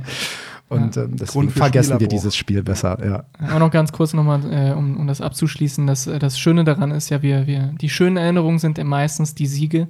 Und trotzdem fahren wir, wie wir ja festgestellt haben, sehr oft äh, zu, äh, zu Destinationen, wo wir wissen, dass wir äh, auf die Fresse kriegen. Ja? ja. Und, äh, und das ist ja, das, das zeigt ja, dass es uns nicht unbedingt um den Sieg geht. Und wenn wir zum Auswärtsspiel fahren, dann äh, geht es darum, äh, mit, mit Freunden was, was zu erleben und die Fahrt dahin und äh, die, die gute Laune und die, diesen, diesen idiotischen Härteoptimismus, den wir dann immer vor den Spielen haben, obwohl wir wissen, dass wir wahrscheinlich verlieren. Es ist immer noch so, ja, aber was nicht. wäre, wenn, ja? Und, weiß, und das ist ja das, das Schöne, dieser Sieg dann am Ende ja. ist so ein Bonus, ist so, ein, so, ein, so etwas, was dann noch großartiger ist. Aber wir, wir, wenn wir verlieren, können wir trotzdem eine schöne Zeit haben. Ich weiß nicht, gut. kann man da schon von Stockholm-Syndrom sprechen? Ich weiß es nicht. Aber so manchmal habe ich so als Hertha-Fan schon den Eindruck. Ich glaube, da müsste ich jetzt länger drüber überlegen, aber das dauert zu lang. Ja, das würde jetzt sehr philosophisch werden. Ich würde aber jetzt gerne mal den Schritt zum Nachrichtenticker machen. Das ja, Wesentliche, was so seit der letzten Folge passiert ist, ich versuche es ein bisschen kürzer zu fassen. Niklas Stark war bei der Nationalmannschaft, hat aber nicht gespielt und damit ist zu diesem Thema auch schon alles gesagt.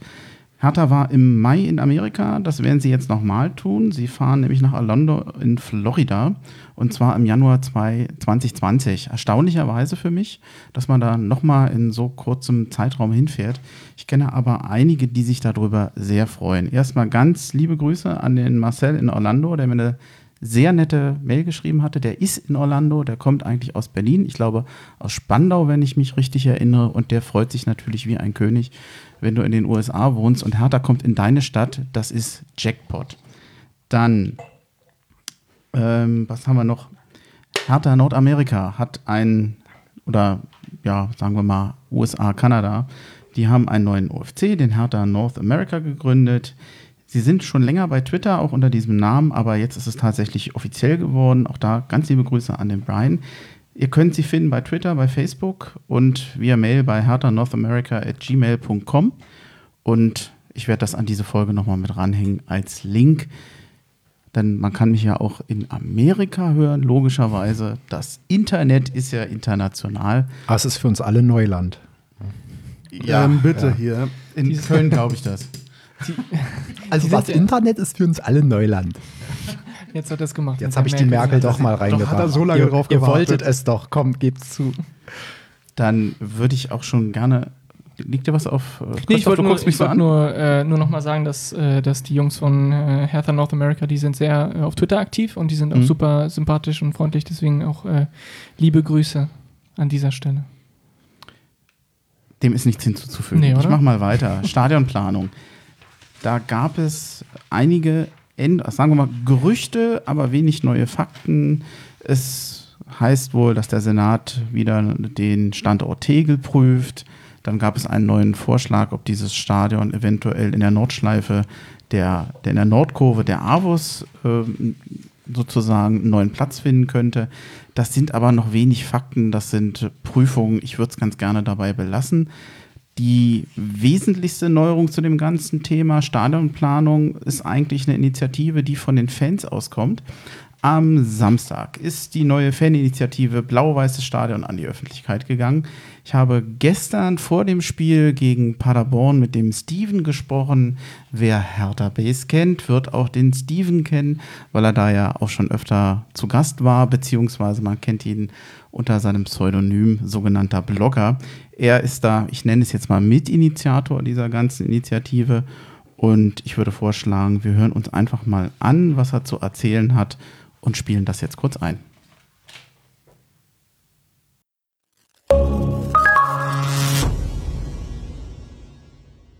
Hallo Steven, Gruß nach Berlin und schön, dass das heute geklappt hat. Hallo Andi, Gruß ins Exil. Äh, Freue mich sehr hier zu sein.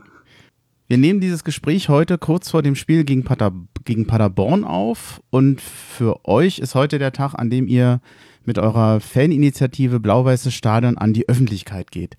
Das heißt eigene Homepage, eigener Auftritt bei Twitter und Facebook und, und vor allem werdet ihr heute beim Spiel gegen Paderborn Flyer verteilen. Du bist, sagen wir mal, Mitinitiator bei Blau-Weißes Stadion. Was wollt ihr denn mit der Initiative erreichen? Im Endeffekt, wie der Name schon sagt, ein blau-weißes Stadion. Ähm, genau, also es geht darum, wir wollen möglichst viele Fans hinter uns bringen. Da laufen seit jetzt, ich glaube, vor acht, zehn Wochen so ungefähr, haben wir uns das erste Mal zusammengesetzt, seitdem eine Menge Gespräche geführt und versucht, so viele Leute wie möglich hinter uns zu bringen.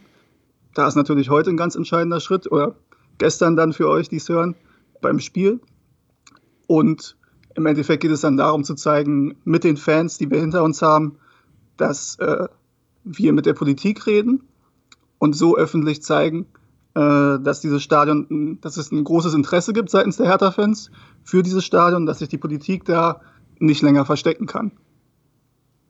Du hast ja äh, schon eben erwähnt, dass ihr das recht lange macht, recht lange vorbereitet, aber hinter ihr steckt ja schon, dass du das nicht alleine machst. Was steckt denn hinter das Ganze mit dem blau-weißen Stadion? Ja, also wir sind eine Gruppe mittlerweile so 15 bis 20 Leute insgesamt, also die jetzt aktiv daran mitarbeiten und noch eine Menge andere, die halt eingebunden sind und die Bescheid wissen. Diese 15 bis 20 Leute, die das halt aktiv machen, das sind Leute natürlich aus der Ostkurve, klar. Das sind aber auch Leute, die im Oberring stehen. Das sind Leute, die auf der Gegentribüne sind. Das sind Leute dabei, die auswärts fahren. Es ist wirklich eine sehr bunte Mischung, die sich da zusammengetan hat, von äh, 25 bis 60 circa jetzt vom Alter her. Ähm, genau, es ist eine bunte Mischung. Ähm, es hat so angefangen, Knut Bayer, mit dem ich ja zusammen bei dir war im Podcast. Ich erinnere mich.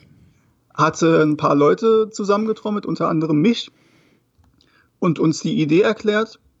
Und dann haben wir uns mal zusammengesetzt, haben gemerkt, okay, hier sind auch ein paar kritische Geister dabei, ähm, also beziehungsweise alle im Endeffekt. Und dann mussten wir uns erstmal unterhalten, okay, was wollen wir eigentlich, was ist konsensfähig? Und das dauert dann natürlich eine ganze Weile. Dann führst du eine Menge Gespräche ähm, mit allen mög äh, möglichen Parteien. Und dann kommst du irgendwann zum Ergebnis. Und dann hast du, setzt du dir eine Deadline, wo du halt digital und analog online gehen willst. Und das war heute und dementsprechend waren die letzten Tage relativ stressig. Ja, ich meine, wenn ihr wirklich wochenlang Vorbereitung gehabt habt, also ich finde ja das Engagement schon toll. Die Kommunikation zwischen dem Senat und Hertha, die war ja in den letzten Wochen meines Erachtens vor allem von gegenseitigen Vorwürfen geprägt. Die haben ja eigentlich mehr übereinander gesprochen als miteinander. Jetzt hast du es eben schon erwähnt, ihr habt in den letzten Wochen ja auch Kontakt zur Politik, auch zu Journalisten gesucht. Wie sind denn eigentlich die Reaktionen darauf gewesen? Und glaubt ihr, könnt da ein bisschen Brücken bauen oder was erreichen, auch auf diesem Weg? Ich sag mal, so ein bisschen als Mittler? Ja, also es ist jetzt nicht unser Ziel, mit irgendeiner Seite komplett auf Konfrontation zu gehen. Wir haben an beiden Seiten eine Menge Kritik, die wir auch teilweise schon geäußert haben und teilweise noch äußern werden. Ähm, aber wir wollen nicht diesen, diesen konfrontativen Weg weitergehen, der in den letzten zweieinhalb Jahren zu nichts geführt hat. Ähm, wenn du fragst, wie die Reaktionen waren, ist richtig. Wir haben schon diverse Gespräche geführt. Wir werden noch weitere führen. Und da ist zu beobachten, dass die Reaktionen sehr positiv sind. Äh, und zwar in dem Sinne, dass die Leute und dass die Politik auch sehr interessiert daran ist zu hören, was denn eigentlich die Hertha-Fans davon denken. Weil bisher hat sich die ganze Thematik verständlicherweise darauf reduziert, dass Brandenburg als Standort ausgeschlossen wird, was für uns auch außer Frage steht, weil Hertha gehört nach, nach Berlin, da gibt es keine Diskussion für uns. Darüber hinaus gab es aber bisher eigentlich wenig Diskussion, was ist denn der Vorteil eines, eines neuen Stadions für Hertha? Und in diese Diskussion wollen wir einsteigen, sowohl mit den Fans als auch dann mit dem Senat. Ähm, und dann natürlich gucken, dass wir da Fortschritte erzielen. Und im Moment ist es tatsächlich so, dass wir so ein bisschen auch eine Rolle wie ein Mediator einnehmen zwischen den Seiten, ja. Ihr werdet ja heute zum Spiel gegen Paderborn Flyer verteilen. Wenn man sich mal auf diese, wenn man sich diese Flyer mal anguckt, dann wird man sehen, dass er ja grundsätzlich diesen Stadionbau erstmal befürwortet. Viele Fans und auch viele Berliner, die beäugen diesen Stadionbau ja durchaus kritisch. Viele sagen, dass sie eigentlich ganz gerne im Olympiastadion bleiben wollen oder dass Hertha einfach nur besser spielen soll. Dann kommen auch noch, dann kommen auch mehr Zuschauer. Es gibt viele offene Fragen zur Stadionfinanzierung. Es gibt zu Ticketpreisen, weiß man heute noch nicht viel, wie das weitergeht. Und der tatsächliche Standort des Stadions ist ja heute auch noch unbekannt. Es gibt also viele Aspekte, die man heute noch gar nicht beurteilen kann. Wie wertet ihr die Kritik am Stadionbau und wie kritisch seid ihr selber eigentlich bei dem ganzen Thema? Ja, also grundsätzlich ist es logisch, dass es Kritik gibt an dem Thema. Äh, wenn man sich anguckt, das Thema ist jetzt seit gut zweieinhalb Jahren in der Öffentlichkeit und wirklich Fortschritte wurden bisher nicht gemacht. Also es ist logisch, dass es da Kritik dran gibt. Äh, und auch bei uns muss sich keiner Sorgen machen, dass wir irgendwie unkritische Ja-Sager sind.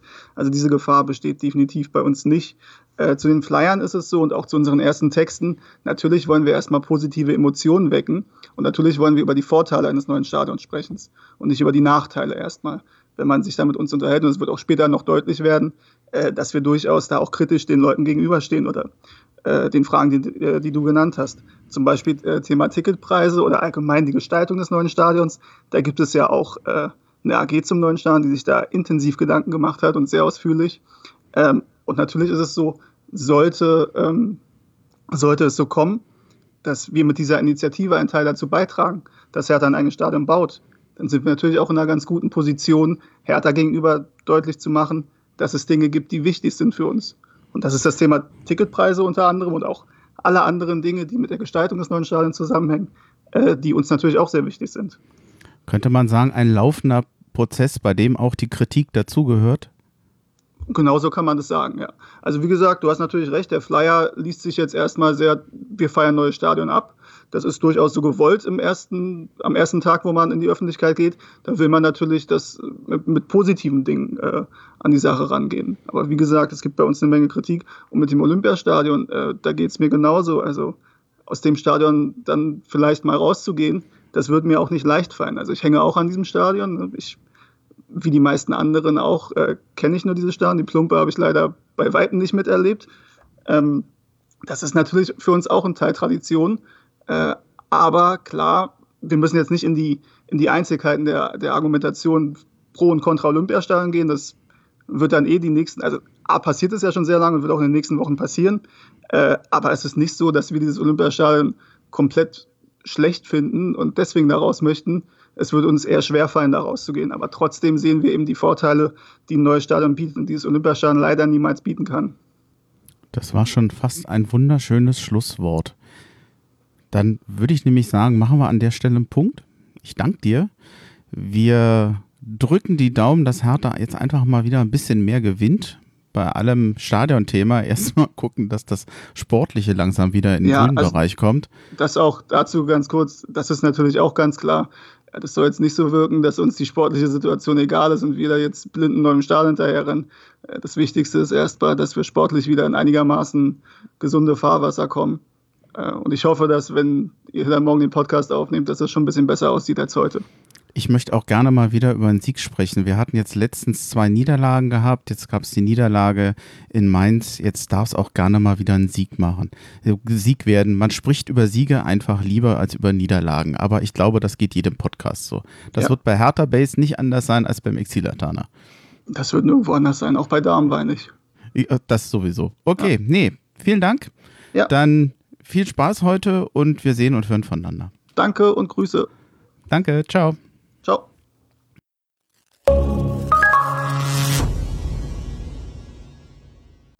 Ihr habt euch vorhin schon mal angehört. Von euch noch eine Ergänzung? Wollt ihr dazu noch was sagen? Ohne dass wir jetzt komplett das Stadion-Thema nochmal erörtern. Ich finde aber die Initiative gut. Ja. Was, Absolut unterstützenswert, definitiv. Was mich gefreut hat, wir hatten ja vorhin schon ein bisschen gesprochen, ich stehe der Stadionfrage ein bisschen differenzierter ähm, gegenüber. Ähm, ich fand schön, dass er diese, diese Gefühlslage, diese ähm, gemischte Gefühlslage, was das Olympiastadion angeht, durchaus mit äh, reingebracht hat in, in sein Statement. Dass es eben äh, unsere Heimat war für 50 Jahre, ja, dass, äh, dass damit äh, alle, die wir hier gerade gesprochen haben, unglaublich viele ähm, Erinnerungen äh, verbinden und dass man eben auch, wenn man sich für so einen Schritt, durchaus nachvollziehbaren Schritt für ein neues eigenes Stadion entscheidet, auch eine Menge aufgibt. Und äh, das ich, wenn der Tag, wenn der, falls der Tag des Auszugs mal kommen sollte, ich setze das mal in ein ganz großes Konjunktiv, äh, dann wird es auch ein paar bitter süße Tränen geben, davon bin ich mir sicher, aber ich fand es einfach schön, äh, dass man dem eben jetzt nicht so, so einseitig begegnet, sondern dass, äh, da fühle ich mich also irgendwo mitgenommen in dieser, in dieser, in dieser Initiative, die da eben auch ähm, etwas differenzierter zurückblickt. Was glaubt ihr, was ist schneller fertig, der Flughafen oder das Stadion? Das wäre jetzt auch meine Frage gewesen. Schneckenrennen nennt man BER das, oder, oder? Stadion? Was ist wohl zuerst fertig? Ja, das ist eine gute Frage. Hauptsache, wir, wir erleben es noch. Das ist halt das Wichtige. Aber wenn es Tegel sein sollte, dann wäre da ja auch noch eine direkte Abhängigkeit dazu. Ja, das kommt ja noch schon, erschwerend ja. hinzu. Aber ich habe ja gerade eben noch gesagt, wir sollen nicht so viel drüber diskutieren, jetzt mache ich selber. Okay. Ja. Schließen wir das Danke an die, die sich, glaube ich, da unheimlich viel Arbeit machen. Ja. Die haben das ja schon Ja, seit Wochen äh, vorgeplant und ich weiß, dass die sehr bemüht sind, Ansprechpartner in der Politik zu bekommen, dass sie das auf eine sehr pfiffige und kluge Art und Weise machen, nämlich nicht wie Hertha BSC in diesem Vorwurfsrahmen selber sehr abwägend. Und ich glaube, das kommt bei den Ansprechpartnern sehr gut an. Das finde ich, sollte man vielleicht nochmal erwähnen. Ja. Also sie versuchen doch da sehr weit abzudecken, im Rahmen ihrer Möglichkeiten natürlich nur. Aber immerhin, es, sie tun was. Die meisten schreiben ja nur meckern oder schreiben irgendwas auf Facebook und äh, sprechen da- bei Podcasts drüber. ja, Lächerlich. nee, das, das, die sind ganz unten. so, jetzt äh, überlege ich gerade, wollen wir noch eine kleine Pause machen? Dann haben wir das Paderborn-Spiel und dann haben wir schon fast durch. Ich finde eine Pause gar nicht Das so heißt schlecht. hier nur noch das Paderborn-Spiel. Das wird ein harter Ritt. Dann machen wir nur noch die gerne, zwei Stunden wegen gerne, gerne, Paderborn. eine, gerne eine Pause, ja. Ja, wir dann, wollen ja auch noch über den FC sprechen, ja auch noch. Genau. Ne? Also, Oh, Die zehn oh, wei. Sekunden haben wir ja noch denn. was dann glaubt ihr denn, wie lange wir jetzt schon haben? Wir müssen jetzt eine Stunde schon haben. Ja. Stunde. dann kommt dann die deutsche Vermögensberatung Halbzeitanalyse. Du kriegst doch dafür Geld, Ich oder? wollte gerade sagen, ja. Also kein Ist ein Bier mit- Sponsor? Dieser Spruch wurde Ihnen präsentiert von. Ich glaube, wir machen lieber Pause. Dann Ja, machen wir ja. Pause und ich sage bis gleich.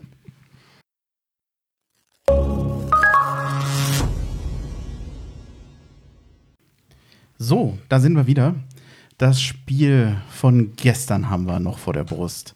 Gegen Paderborn. Eigentlich müssten wir uns ja erstmal freuen. Wir haben gewonnen. Ich freue mich auch. 2 zu 1. Das war wichtig. Aber die Art und Weise, wie es zustande kam oder zustande kam, macht mir nach wie vor noch ein bisschen Angst. Sollen wir mal trotzdem uns die Aufstellung angucken? Ja, Erstmal? klar. Jahrstein im Tor, ist glaube ich äh, unkritisch. Dann Klinter, Klinter, Klünter in der Viererkette. Äh, ich unterbrich gleich mal. Wie hat euch der gefallen? Viele haben über Klünter geschimpft. Ich fand, dass das jetzt jemand war, der irgendwo so im Mittelfeld der Leistung war. Er fiel mir weder positiv noch negativ besonders Das- auf in einer insgesamt schwachen Mannschaft. Das ist ein gutes Zeichen, finde ich. Wenn äh, in so einem Spiel ein Außenverteidiger weder gut noch schlecht äh, auffällt, ist es ein gutes Zeichen für ihn, für seine Leistung. Wenn man äh, sein Gegenüber anschaut, also Plattenhardt auf der linken Seite, dann muss man schon andere Sachen sagen. Und deswegen Er würde hat ich das auch. 1-0 vorbereitet. Bitte? Plattenhardt. Er hat ja quasi indirekt das Oh. 1-0 vorbereitet. Also wenn man ihm jetzt einen Ja. Scorerpunkt Er hat, anrechnen möchte. er hat vor allem, er ist halt vor, vor allem verantwortlich für das 1-2 und ähm, also für das Gegentor, das wir kassiert haben. Und, und äh, wenn ich mir die Leistung von Klünter anschaue. Gegen schon- Paderborn? Ja, Oder bin ich mir nicht sicher, denn das kam Das über die so rechte Seite ja. und die Flanke ja. kam, Gegenspieler war Marvin Plattenhardt. Plattenhardt, genau, sag ich doch, Und- Plattenhardt. Ich, ich rede von Plattenhardt, Ach so, ich rede nicht von ja, wir waren jetzt bei Platte gerade, ja. Okay, Ja, ja, wir dann waren gerade einfach bei- nur nicht richtig Beim zugehört. Gegenüber, nee, nee. Die Pause hat mir nicht gut getan. Ich, ähm, ich weiß nicht, wie es euch geht. Ich, ich finde es immer doof, wenn man sich so auf einen Spieler einschießt irgendwie. Aber kurz, wir ja kurz, zum, Ja. kurz zum Thema Plattenhardt, nur ganz kurz. Ich finde, seit dem Auftritt gegen Mexiko bei der WM 2018 irgendwie, also er wurde ja sträflich ignoriert von allen Mitspielern und irgendwie seit diesem Mexiko-Spiel ist der völlig von der Rolle. Ich, ich kann bin es mir jetzt nicht mal erklären. ganz gemein. Ich unterbreche dich, weil genau das ist das Thema, das wir nachher nochmal haben, dass bestimmte Spieler, und es gibt mehr als nur Plattenhardt, an die alten gezeigten Leistungen nicht mehr herankommen. Ja. Ähm, ich frage vor allem Klünter nochmal nach, weil vor allem vor der Saison er einer der Spieler war, die am meisten von den Fans hinterfragt wurden, ob er einen Lazaro defensiv ersetzen kann. Ich finde, bei aller Kritik, dass er vielleicht nicht perfekt ist, aber wenn ich das Bayern-Spiel noch mit reinnehme, finde ich, dass das zumindest eine ordentliche Leistung ist. Und ich würde jetzt nicht sagen, dass man Klünter in der Hinsicht hinterfragt und sagt, der kann das nicht, der ist überfordert. Das finde ich zu hart. Ähm, also er ist kein Le Leistungsträger über alle Spiele, aber ich habe nicht den Eindruck, dass er ein Problemspieler bei uns nee, ist. Nee, absolut nicht. Also für mich war Klünter eigentlich der beste Spieler der ersten Partien. Also Bayern war ja eigentlich der Beste, fand ich. Er war, er war zweikampfstark, präsent, gut, das schnell ist er sowieso. Kickerelf aber, des Tages. Ja, er hat alles, das super ja. gemacht und ich fand ihn auch danach hat das gut gemacht. Deswegen war ich verwundert, dass gerade er dann irgendwie aus dem Team gestrichen wurde vor dem Mainz-Spiel oder nicht in der Startaufstellung stand, sagen wir mal so. Das hat mich schon überrascht, weil er jetzt der Dreierkette ja, zu tun. Ja, gut, das war taktisch, aber es ist schade, dass es dann ihn getroffen hat. Irgendwie. Lass uns mal den interessant, vielleicht ein Punkt, weil das fiel mir auf, weil du gesagt hast, ist Klünter kann er defensiv Lazaro ersetzen? Ich finde ihn defensiv deutlich stärker als Lazaro. Lazaro war kein Abwehrspieler. Klünter ist ein Abwehrspieler, wie er auch im Bayern-Spiel gezeigt hat, sogar auf der Innenverteidigerposition, äh, wo er da ja gespielt hat, glaube ich. Äh, ne? ähm, defensiv deutlich stärker, wo er halt nicht so stark ist, wie Lazaro ist in der Offensive. Wo, Und im Gesamtpaket sicherlich Lazaro der stärkere Spieler, muss man im Rückblick sagen. Aber was allein die Defensive angeht, aus meiner Sicht Klünter eine deutliche Verbesserung. Wobei Klünter Offensivqualitäten hat, die, äh, die eigentlich nicht zu übersehen sind. Und deswegen hat er auch beim FC Köln zum Teil sehr offensive Positionen gestaltet. Also Aber nicht so stark wie Lazaro, das will ich nur sagen. Also ist anders, ich finde es komplett anders. Ah, ja. Nicht unbedingt besser, schlechter, sondern es ist einfach komplett anders. Er ist, ähm, er ist nicht so der Techniker. Ich werfe ja auch immer gerne mal einen Blick auf Spieler, die nicht mehr bei Hertha sind. Ähm, ich habe mir die, den Champions League-Auftritt von Inter angesehen und da wurde Lazaro eingewechselt und hat direkt Druck gemacht, war sehr präsent, hat äh, so eins gegen eins Duelle gesucht, war direkt anspielbar, hat so ein bisschen Wirbel gemacht. War dann auch, glaube ich, äh, an dem späten Ausgleich, weil Inter ist ja lange dem, dem Rückstand hinterhergelaufen und war dann sogar, glaube ich, an dem Ausgleichstreffer irgendwie indirekt beteiligt, hat da also einen ganz guten Eindruck gemacht, ist jetzt nicht immer Startelf-Spieler, aber kommt zumindest zu seinen Einsätzen, falls es jemanden interessiert. Versuch mal die Viererkette zu komplettieren, da waren wir nämlich stehen geblieben. Stark Boyata Plattenhart in der Viererkette, für mich ein Zeichen für eine eher defensivere Aufstellung eigentlich erstaunlich. Ich hätte fast gedacht, dass wir so in Mainz auftreten, aber tatsächlich hat man sich gegen Paderborn offensichtlich für diese defensivere Variante oder sichere Variante äh, entschieden. Schelbrett und Grujic davor, dann Wolf, Duda, De Rosun, also das ist ein 4-2-3-1, wenn ich mich nicht ganz täusche. Äh, Nochmal, Wolf, Duda, De Rosun davor und Selge als Spitze wenn ich in die Statistik schaue, also 1-0 durch Del Rosun nach 10 Minuten war eigentlich ein verheißungsvoller Anfang und ein wunderschöner Sololauf. Del Rosun war ja schon in Mainz eingewechselt worden, hatte dort in den 10 Minuten auch Dampf gemacht. Von ihm kam ja auch die Flanke zum Tor. Und ich weiß nicht, wie viele Spieler er ausgespielt hat. Fünf. Fünf waren es. Also gefühlt waren es. Gefühlt die gesamte 13. Verteidigung. Ja. also für mich war auch das, dieser Del Rosso und dieser Sololauf wahrscheinlich das schönste Solo, seit Peter Gabriel Genesis verlassen hat. oh, so. Das ist mir das egal, ist was Phrase wert, egal. Ja, ich habe dir ja schon was zugesteckt. So, das ist doch hier ich, mal was. Ich finde, also der war ja schon, äh, Del Rosso war ja schon gegen Gelsenkirchen äh, auffällig, als er dann reingekommen ist. Und es ist ja keine Frage, dass, äh, dass er ein Spieler ist, der Ausnahmefähigkeiten hat, also die, die, die im Moment zumindest in unserem Kader keine hat. Und das hat man bei diesem Solo gesehen. Das ist ja irre, was er da macht. Und ähm, was, was, was ich natürlich sehr angenehm fand, ihr habt ja, äh, ich weiß nicht, ob es äh, am Anfang war, ich glaube, wir haben das im Vorgespräch gehabt, mit, mit dem, was äh, wir über Paderborn äh, finden und wie die auftreten und dass sie immer kämpfen und so und dass man, dass, dass ihr das gut findet und, und schön findet. Und äh, ich muss ehrlich sagen, noch schöner finde ich solche Situationen im Fußball. Diese technischen Sachen, diese Dribblings, diese, ja. diese, da wo du wirklich siehst, oh, da ist Qualität drin. Der Junge ja. kann Sachen, die äh, ein, einer gegenüber dann halt bei Paderborn zum Beispiel nicht kann. Und das ist auch einer der Gründe, warum ich Fußball gucke, für solche Situationen. Es fehlt noch das Wort der Unterschiedsspieler. Ist es aber so. Und Also, äh, Aber wobei hier wird es zutreffen, finde ich. Ja, Ja, und ja, ich würde vielleicht noch einen Aspekt äh, offen, ich glaube, darüber werden wir nachher noch ähm, intensiver sprechen, ist ja hier und da auch schon mal äh, aufgekommen. So ein Solo zu machen, ist die eine Sache ist die Qualität, das technisch drauf zu haben. Das andere ist, du musst die Traute haben, so ein Ding mal durchzuziehen. Der wirkte, war für mich einer der wenigen Spieler, der mit sich im Reinen schien. Ja, der, der, Ja. dessen Kopf klar ist, der äh, wusste, was er auf dem Feld machen wollte. Und das hat er in der Situation technisch natürlich herausragend gemacht. Da setzt er sich auch in dem Punkt für mich von vielen anderen Spielern ab. Das stimmt. Nach diesem 1-0 hätte man ja jetzt eigentlich erwarten können, dass Hertha mit der Sicherheit dieses Tores, diesem Brustlöser vielleicht nachlegt oder zumindest mehr. Och, ihr seid sowas von gemein. Dafür muss ich zahlen. Also Brustlöser, das ist Den Bock umstoßen. den Bock umstoßen des 21. Jahrhunderts. Ich Muss weiß man- nicht, ob ich einverstanden bin, aber gut, ich bin ja gefügig. äh, also gut. Brust, nach diesem gefühlten Brustlöser wurde Hertha aber nicht besser. Ich sage jetzt einfach mal, weder in der ersten Halbzeit noch in der zweiten und zwar in keiner besonderen Phase. Es kann jetzt sein, dass einer von euch sagt, in Nuancen war Hertha mal dran, aber eigentlich übernahm Paderborn sozusagen das Ruder und ich glaube, nach 38 Minuten 6 zu 1 Torschussverhältnis für Ja. Paderborn. Alle Statistiken sprechen für Paderborn. Ich bin kein Statistikfan, aber es drückt tatsächlich aus, dass von Hertha in diesem Spiel nicht zu sehen war. Wenn das die Vorzeichen sind für die nächsten Spiele, macht mir das Angst, weil ich nicht weiß, was Hertha da noch gegenbringen kann, wenn wir einen Gegner haben, der stärker spielt.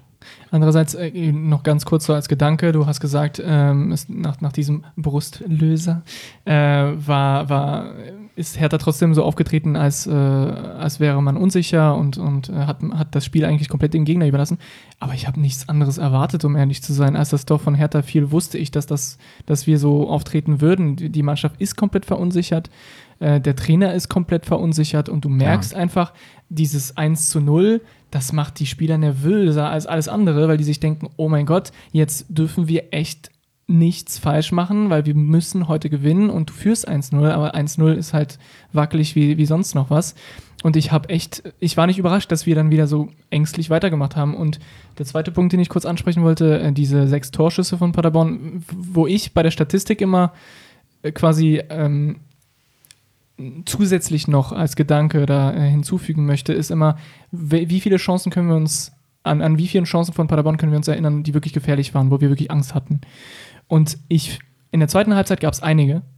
In der ersten kann ich mich nicht an allzu viele Situationen erinnern, wo ich wirklich Angst hatte, dass wir das Tor kassieren. Es waren viele Torschüsse, aber an sich so große Chancen waren es auch nicht. Ich hatte eher das Gefühl, dass Hertha für das Spiel 0,0 gemacht hat und abgewartet hat und so gut wie möglich die Stabilität versucht hat hinzukriegen.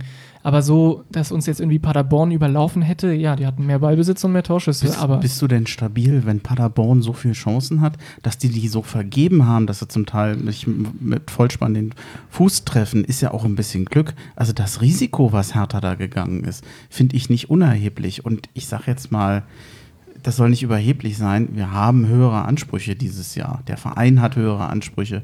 Czovic hat vor dem äh, vor der Saison auch artikuliert, dass er besser, dass er interessanter, dass er offensiver spielen will.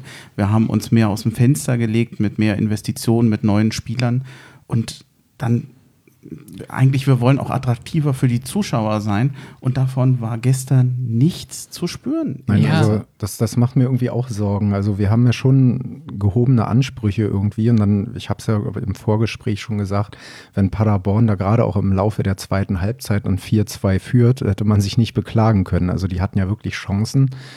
Ähm, Und wenn du dann zu Hause gegen einen Aufsteiger so auftrittst und äh, vor allem, was mir Sorgen macht, diese frühen Ballverluste. Also das war jetzt zum Teil, dann ging es mal über zwei, drei Stationen, dann war der Ball wieder weg. Dann wurde der Ball oft blind nach vorne gekloppt. Da war irgendwie kein, keine Spielidee dahinter. Und ich denke gerade irgendwie zu Hause, wo du denkst so, wir müssen den Bock jetzt umstoßen.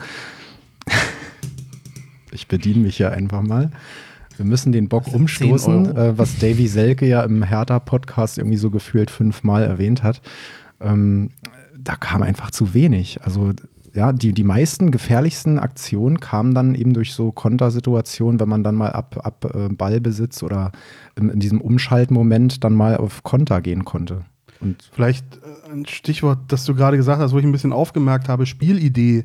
Ähm, was mir zu denken gegeben hat, gar nicht im Spiel, sondern erst retrospektiv, als ich die ähm, äh, Pressekonferenz von äh, Ante Czovic gehört habe, der für mich optisch sehr angeschlagen, sehr gestresst äh, wirkte, habe mir wirklich Sorgen auch um, um ihn persönlich gemacht. Und er dann sagte, unser, unser Konzept war tatsächlich, den Ball nicht haben zu wollen weil die, wir die Stärke der Paderborner im Umschaltspiel sehen und wenn sie den Ball haben, dann können sie nicht umschalten. Ja, ähm, das ist eine äh, taktische Ausrichtung. Wenn das hier gelebt war und nicht Nervosität und äh, andere äh, Themen und Verunsicherung, sie haben sicherlich auch eine Rolle gespielt, aber wenn das auch äh, Umsetzung der taktischen Vorgabe war, macht mir das auch erheblich Angst. Das äh, vielleicht schon mal im Vorgriff zur nachher folgenden Diskussion. Obwohl es geklappt hat, sie haben gewonnen.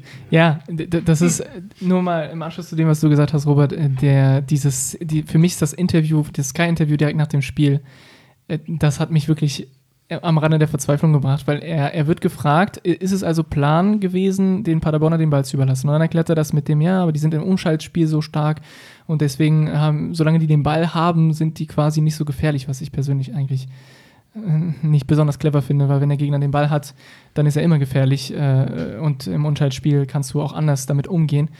Aber er wird dann das halt gefragt und dann redet er so wie ein Fußballtrainer halt im Interview sagt, so ein bisschen um den heißen Brei rum. Und dann wird er nochmal gefragt vom Journalisten, war das also taktisch der Plan? Und dann zögert Czovic erstmal so ein paar Sekunden und ist so, ja.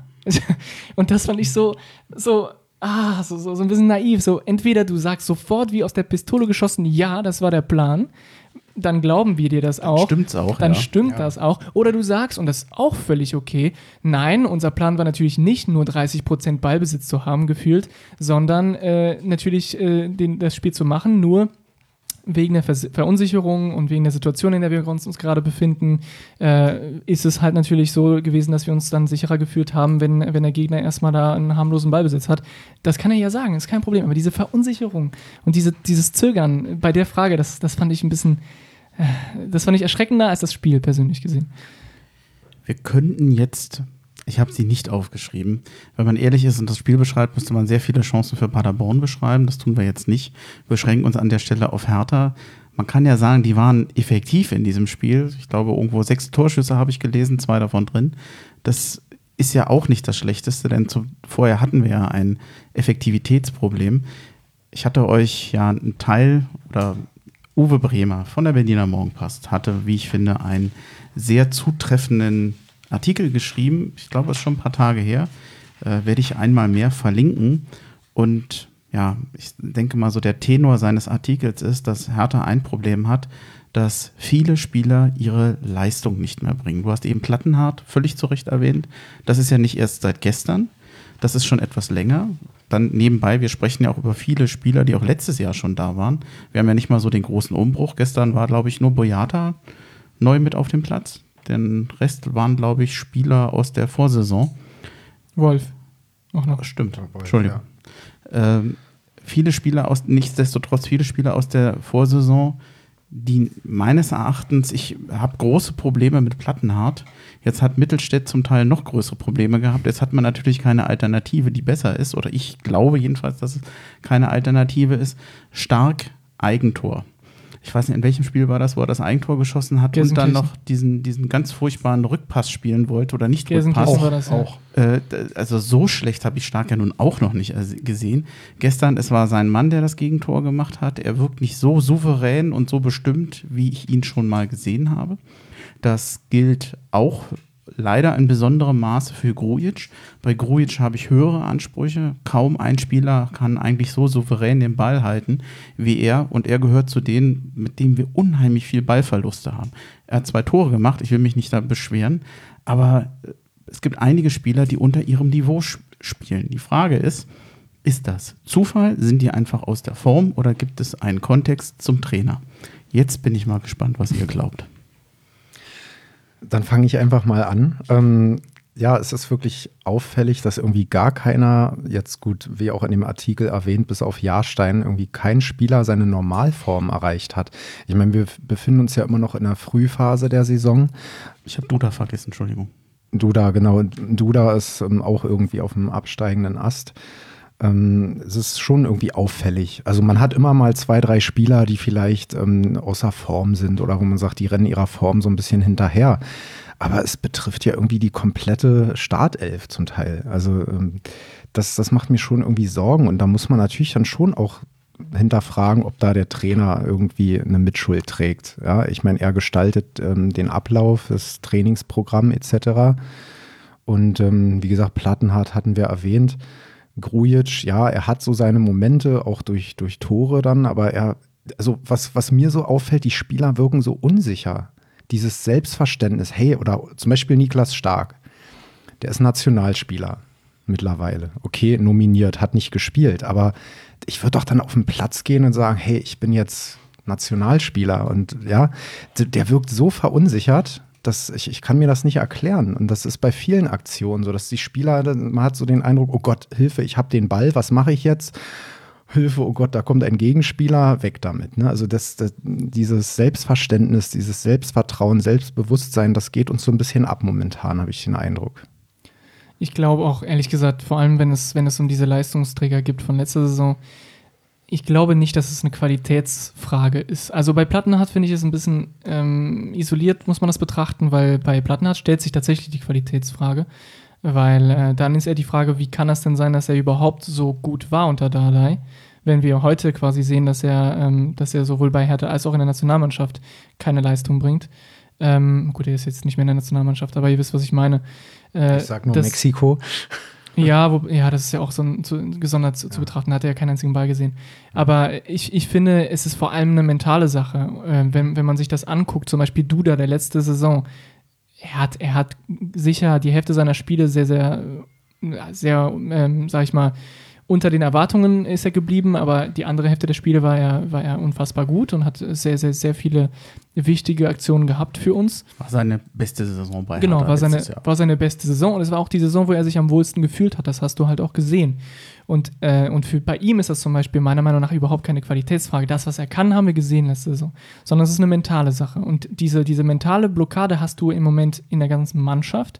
Du hast zwar Individualisten wie, äh, wie ähm, zum Beispiel Dilrosun, bei dem es einfacher ist, quasi sich auf sich selber zu fokussieren. Und äh, ne, weil dieses, die sind dran gewöhnt, ich, ich spiele quasi, natürlich spielst du in einer Mannschaft, aber du bist halt Individualist und, und für dich ist es dann halt einfacher, sich äh, darauf zu konzentrieren, okay, was muss ich machen? Äh, dann dann kriege ich es auf den Platz hin.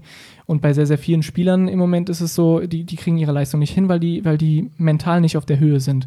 Und dann ist halt natürlich die Frage, wessen Aufgabe ist es, diese mentale Blockade zu lösen? Und für mich ist das nicht nur eine Aufgabe vom Trainer, sondern das ist eine Aufgabe der Führungsspieler in der Mannschaft, dass sie das untereinander auch äh, hinbekommen, dass die auf dem Platz dann quasi diese jungen Spieler, du redest von Niklas Stark, Niklas Stark ist zwar noch nicht, aber fast Nationalspieler, der Junge ist aber 24 Jahre jung. Und in, ich habe mir mal angeguckt, äh, Bremchen hat uns eine, so eine schöne Liste mit, mit allen Spielern gegeben.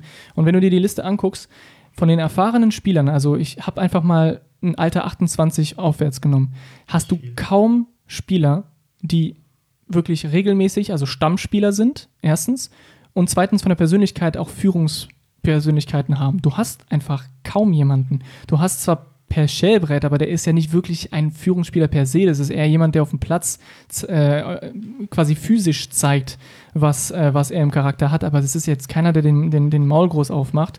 Und, äh, und viele. Und Ibisevic ist jetzt auch kein Leisetreter. Aber nee, aber Ibisevic sehe ich halt gesondert, weil es ist erstens sein letztes Jahr bei uns, zweitens ist er kein unumstrittener Stammspieler mehr.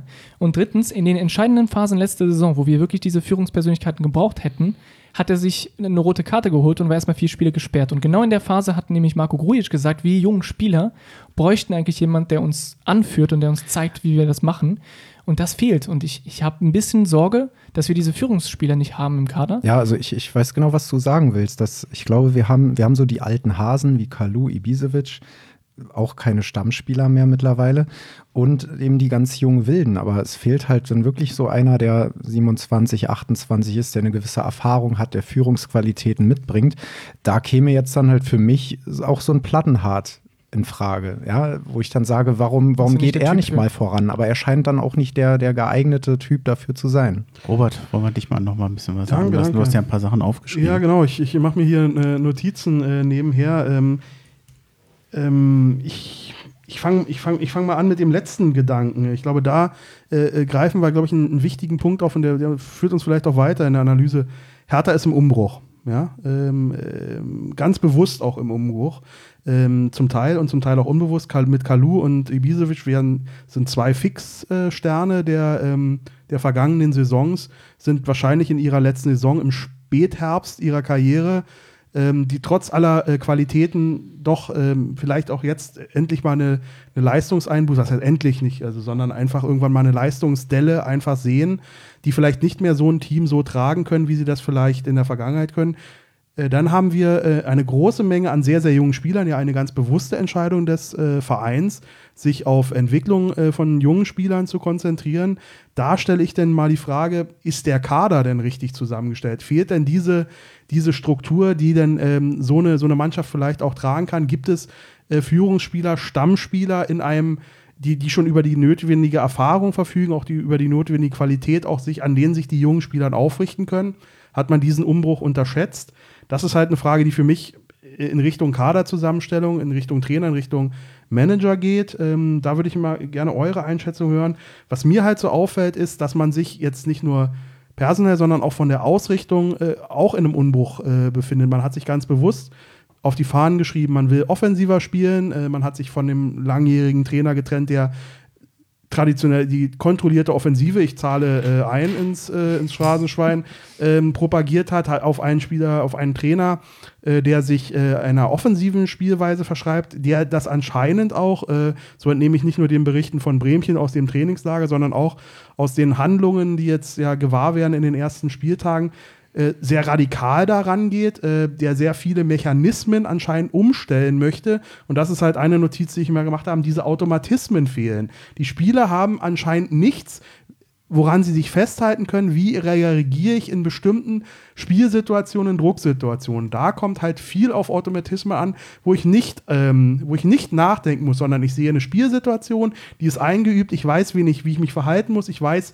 an wen ich anspielen muss und dass ich Lösungen für diese äh, Situation habe. Das fehlt mir, also gerade im Paderborn-Spiel, das hat mich am meisten erschüttert, habe ich überhaupt keine Lösung für diese Drucksituation äh, erlebt. Und das ist, äh, und das bringt mich noch zu einem dritten Punkt, der mich auch, der mir auch ganz besonders aufgefallen ist. Ich will jetzt gar nicht über das, das Kampfschwein-Thema kommen und die Leute sind nicht gelaufen oder sonst irgendwas. Das ist vielleicht nochmal ein gesondertes Thema. Aber was mir aufgefallen ist, dass wir in ganz vielen Situationen langsam im Kopf waren. Die Handlungsschnelligkeit hat gefehlt. Ja? Nicht nur bei Spielern, wie gesagt, es wird ja auch unterschiedlich gesehen, wie Schellbrett, dem, der vielleicht nicht die Qualität hat im, im, im Passspiel, wie es vielleicht fürs heutige Mittelfeldspiel äh, erforderlich ist, äh, sondern auch weil bei vielen anderen Spielern, du hast Guld gesagt, der eigentlich diese Qualität mitbringt. Ja, diese Handlungsständigkeit, die physische Stärke, aber auch eben die Handlungsständigkeit, sich viele Bälle stibitzen lassen, viele zweite Bälle verloren gegeben haben. Und das ist halt auch, hängt für mich auch mit den Automatismen zusammen und eben mit dieser Verunsicherung, die dieser komplette Wandel vom Trainer, vom Verein initiiert, bewirkt hat und der immer noch im, ja, im Wirken ist. Und da habe ich jetzt fürs Paderborn-Spiel wenig genommen, was wenig mitgenommen, was mir Hoffnung für die Zukunft macht. Du hast jetzt viel gesagt. Ich versuche es mal ein bisschen zu sortieren. Ich fürchte, wenn wir eine Kaderdiskussion machen, das wird lange dauern, glaube ich. Ähm, so mein erster gefühlter Gedanke ist, ich weiß nicht, ob das unser Pro Problem ist, weil wir, glaube ich, einen verhältnismäßig großen Kader haben dieses Jahr. Deutlich größer, als wir eigentlich geplant haben. Man sieht es in der U23, die ist nämlich im Moment top mit dieser Besetzung. Ich denke, dass wir größtenteils auch nicht das Problem haben, dass wir Ersatz suchen. Wir sind, glaube ich, auf den meisten Positionen mehr als gut besetzt. Wir haben schon dieses Leistungsproblem von den Leistungsträgern und ich glaube, dass wir, und da würde ich gerade gerne so eine kleine Kurve machen zu dem äh, Michael Michael Rosentritt vom Tagesspiegel. Auch der hatte ja nochmal einen Ansatz gemacht, den würde ich gerne nochmal angreifen. Also Einsatz finde ich auch. Auftreten, Körpersprache gefällt mir auch nicht. Glaube aber auch, dass das in Teilen eine Entwicklung ist, wenn du nicht gewinnst und erfolglos bist, dann macht einen das nicht unbedingt besser und sicherer. Wir reden ja auch von unsicherem Auftritt und die besten Trainer sind halt eben auch die besten Psychologen, so wie im, im Fußball Psychologie oftmals wahrscheinlich einen wesentlich höheren Stellenwert hat als Taktik oder andere Komponenten. Für mich ist schon noch die Frage, auf Dauer wird Czovic hinterfragt werden, wenn das heißt, hier werden Spieler nicht besser. Wie lange lässt du die spielen? Ein Duda würde ich schon lange hinterfragen, ob der im Moment in der Startformation drin ist. Und wir haben überhaupt gar keine feste Startformation im Moment. Wir haben weder ein Gleichgewicht zwischen Offensive und Defensive, vor allem in den ersten Spielen nicht. Wir haben bei Darmwahl gab es, glaube ich, ich weiß gar nicht, Darmwahl oder bei Hertha Base gab es eine recht lange Diskussion, ob man ein Angriffs- oder ein Defensivproblem hat. Ich würde das an der Stelle gar nicht trennen wollen, weil das geht an der Stelle sehr ineinander. Wenn ich vorne keine Tore schieße und hinten auch noch viele bekomme, dann habe ich leider beides. Und wenn ich führe, dann äh, vorne treffe, dann entlaste ich dadurch auch hinten die Defensive, weil ich natürlich in diesem Spiel einfach einen besseren Fluss habe diese fehlende Startformation, diese, diese Balance zwischen Angriff und Defensive, die fehlt uns. Und für mich ist jetzt eigentlich in die nächste Frage, warum Czovic das bisher noch nicht hinbekommen hat, der ja eigentlich ein sehr genauer Arbeiter ist, der sich da sehr viel Mühe gibt, oder ob Czovic seine Spieler überfordert. Das war ja etwas, worüber Robert und ich vorhin schon mal gesprochen haben, der sehr detailversessen ist, sehr viel beibringt und eigentlich könnte man auch als Spieler sagen, ich kann hier unheimlich viel lernen und mitnehmen, der zum Teil Trainingsübungen hat, wo ich manchmal davor gestanden habe und nicht mehr gewusst habe, was machen die eigentlich? Weil die mit zwei Toren, mit vier unterschiedlichen Mannschaften auf kleinem Spielfeld und so weiter und so weiter, die haben das zumindest damals in Europien sehr oft gemacht. Ich habe manchmal überlegt, weil er auch viel erzählt hat, ob das jetzt jeder Spieler verstanden hat. Vielleicht will er zu viel. Die Frage ist letztendlich, wie lange kriegt er denn noch Zeit? Wie lange kriegt ja. er von euch noch Zeit und wie lange kriegt er vom Verein noch Zeit? Ich weiß, da gibt es unterschiedliche Ansichten wir entscheiden das ja zum Glück nicht, aber ich will noch das eine Beispiel bringen, ähm, das du jetzt schon ein bisschen eingeführt hast, wie, wie ich das sehe, um das vielleicht noch zu konkretisieren. Äh, Bezug nehmend auf ein Beispiel aus einer anderen Sportart. Ähm, ich hoffe, die Hörer haben es ein bisschen verfolgt, die Handball-EM ähm, oder die Handballentwicklung unter dem äh, Vorgängertrainer. Ähm, ein Isländer hat äh, die deutsche Handballnationalmannschaft extrem erfolgreich gespielt, sich als Sigurdsson, Team, glaube ich. Äh, genau, ja. ähm, als, als Team, Team sich extrem weiterentwickelt, sind sogar Europameister geworden, äh, eine unglaubliche Leistung. Ähm, Trainer ist gegangen, ein neuer Trainer, junger Trainer, als, als, als absoluter Fachmann, anerkannter Trainer, äh, hat übernommen und ähm, die Mannschaft ist im darauffolgenden Jahr komplett auseinandergebrochen und ist, hat ein unterirdisches Ergebnis abgeliefert. Dieselben Spieler, die noch äh, zwei Jahre vorher die EM gewonnen haben, äh, konnten sich über drei Meter den Pass nicht mehr zuspielen. Ähm, in den Auszeiten war zu sehen, wie äh, der äh, Trainer ein äh, eine unglaublich lange Ansprache mit sehr taktischen Details gehalten haben. Gut, Timeouts gibt es beim Fußball nicht, aber einfach als Beispiel, wo man den Spielern ansehen konnte, sie folgen ihm nicht. Sie können ihren Trainer nicht folgen in der Situation. Und diesen Eindruck habe ich ein bisschen auch der, bei, bei Ante Czovic. Er will sehr stark ein, ein ganz anderes System äh, ähm, aufbauen und ich habe den einen, oder es ist eigentlich offensichtlich fast schon, dass das Team ihm nicht folgen kann. Die alten Automatismen sind weggebrochen, die alten Sicherheiten, die man auch bewusst sicherlich äh, aus dem Weg geschafft hat, sind weg. Aber an deren Stelle sind noch keine neuen Automatismen verinnerlicht worden. Und es ist die Aufgabe des Trainers, die, die Spieler abzuholen, weil du kriegst keine anderen Spieler, du kriegst keinen neuen Kader. Du musst mit den Spielern arbeiten, die du hast. Und für mich ist tatsächlich Ursache der, der auch der Formkrise im Moment, ist diese, ist, ist die aus meiner Sicht unzureichende Erfolg, die Spieler auf dieses neue System äh, einzuschwören, auf dieses neue System zu trainieren. Das ist für mich tatsächlich die Ursache und ich sehe da als ersten tatsächlich anders äh, als Christoph den Trainer in der Pflicht. Ich würde euch bitten, wenn ihr antwortet, es nicht zu lang zu fassen, weil wir werden langsam zum Ende kommen müssen. Sonst kriege ich Angst mit ja. meinem Zug nachher. Ja. Also ihr könnt natürlich trotzdem was sagen, aber wäre nett, wenn er es ein bisschen auf den Punkt kriegt. Also zu Czovic, er hat sich ja auch nach dem Mainz-Spiel dahingehend ja sogar geäußert. Er hat ja gesagt, er hat den Eindruck, dass manche Spieler ihn nicht verstehen, dass, dass sie gerne oder würden lieber den zweiten vor dem ersten Schritt machen und dass sein, sein taktisches Konzept noch nicht so ganz in den Köpfen angekommen ist. Also er hat es ja so ein bisschen sogar eingestanden. Ähm, so, wo wollte ich jetzt eigentlich hin? Möchtest du denn den Trainer erstmal Ja, behalten zum- zum und Trainer, siehst genau. du ihn als Ursache für die Probleme, die wir der derzeit Gute haben? Zwischenfrage, weil genau das war, worauf ich jetzt hinaus wollte.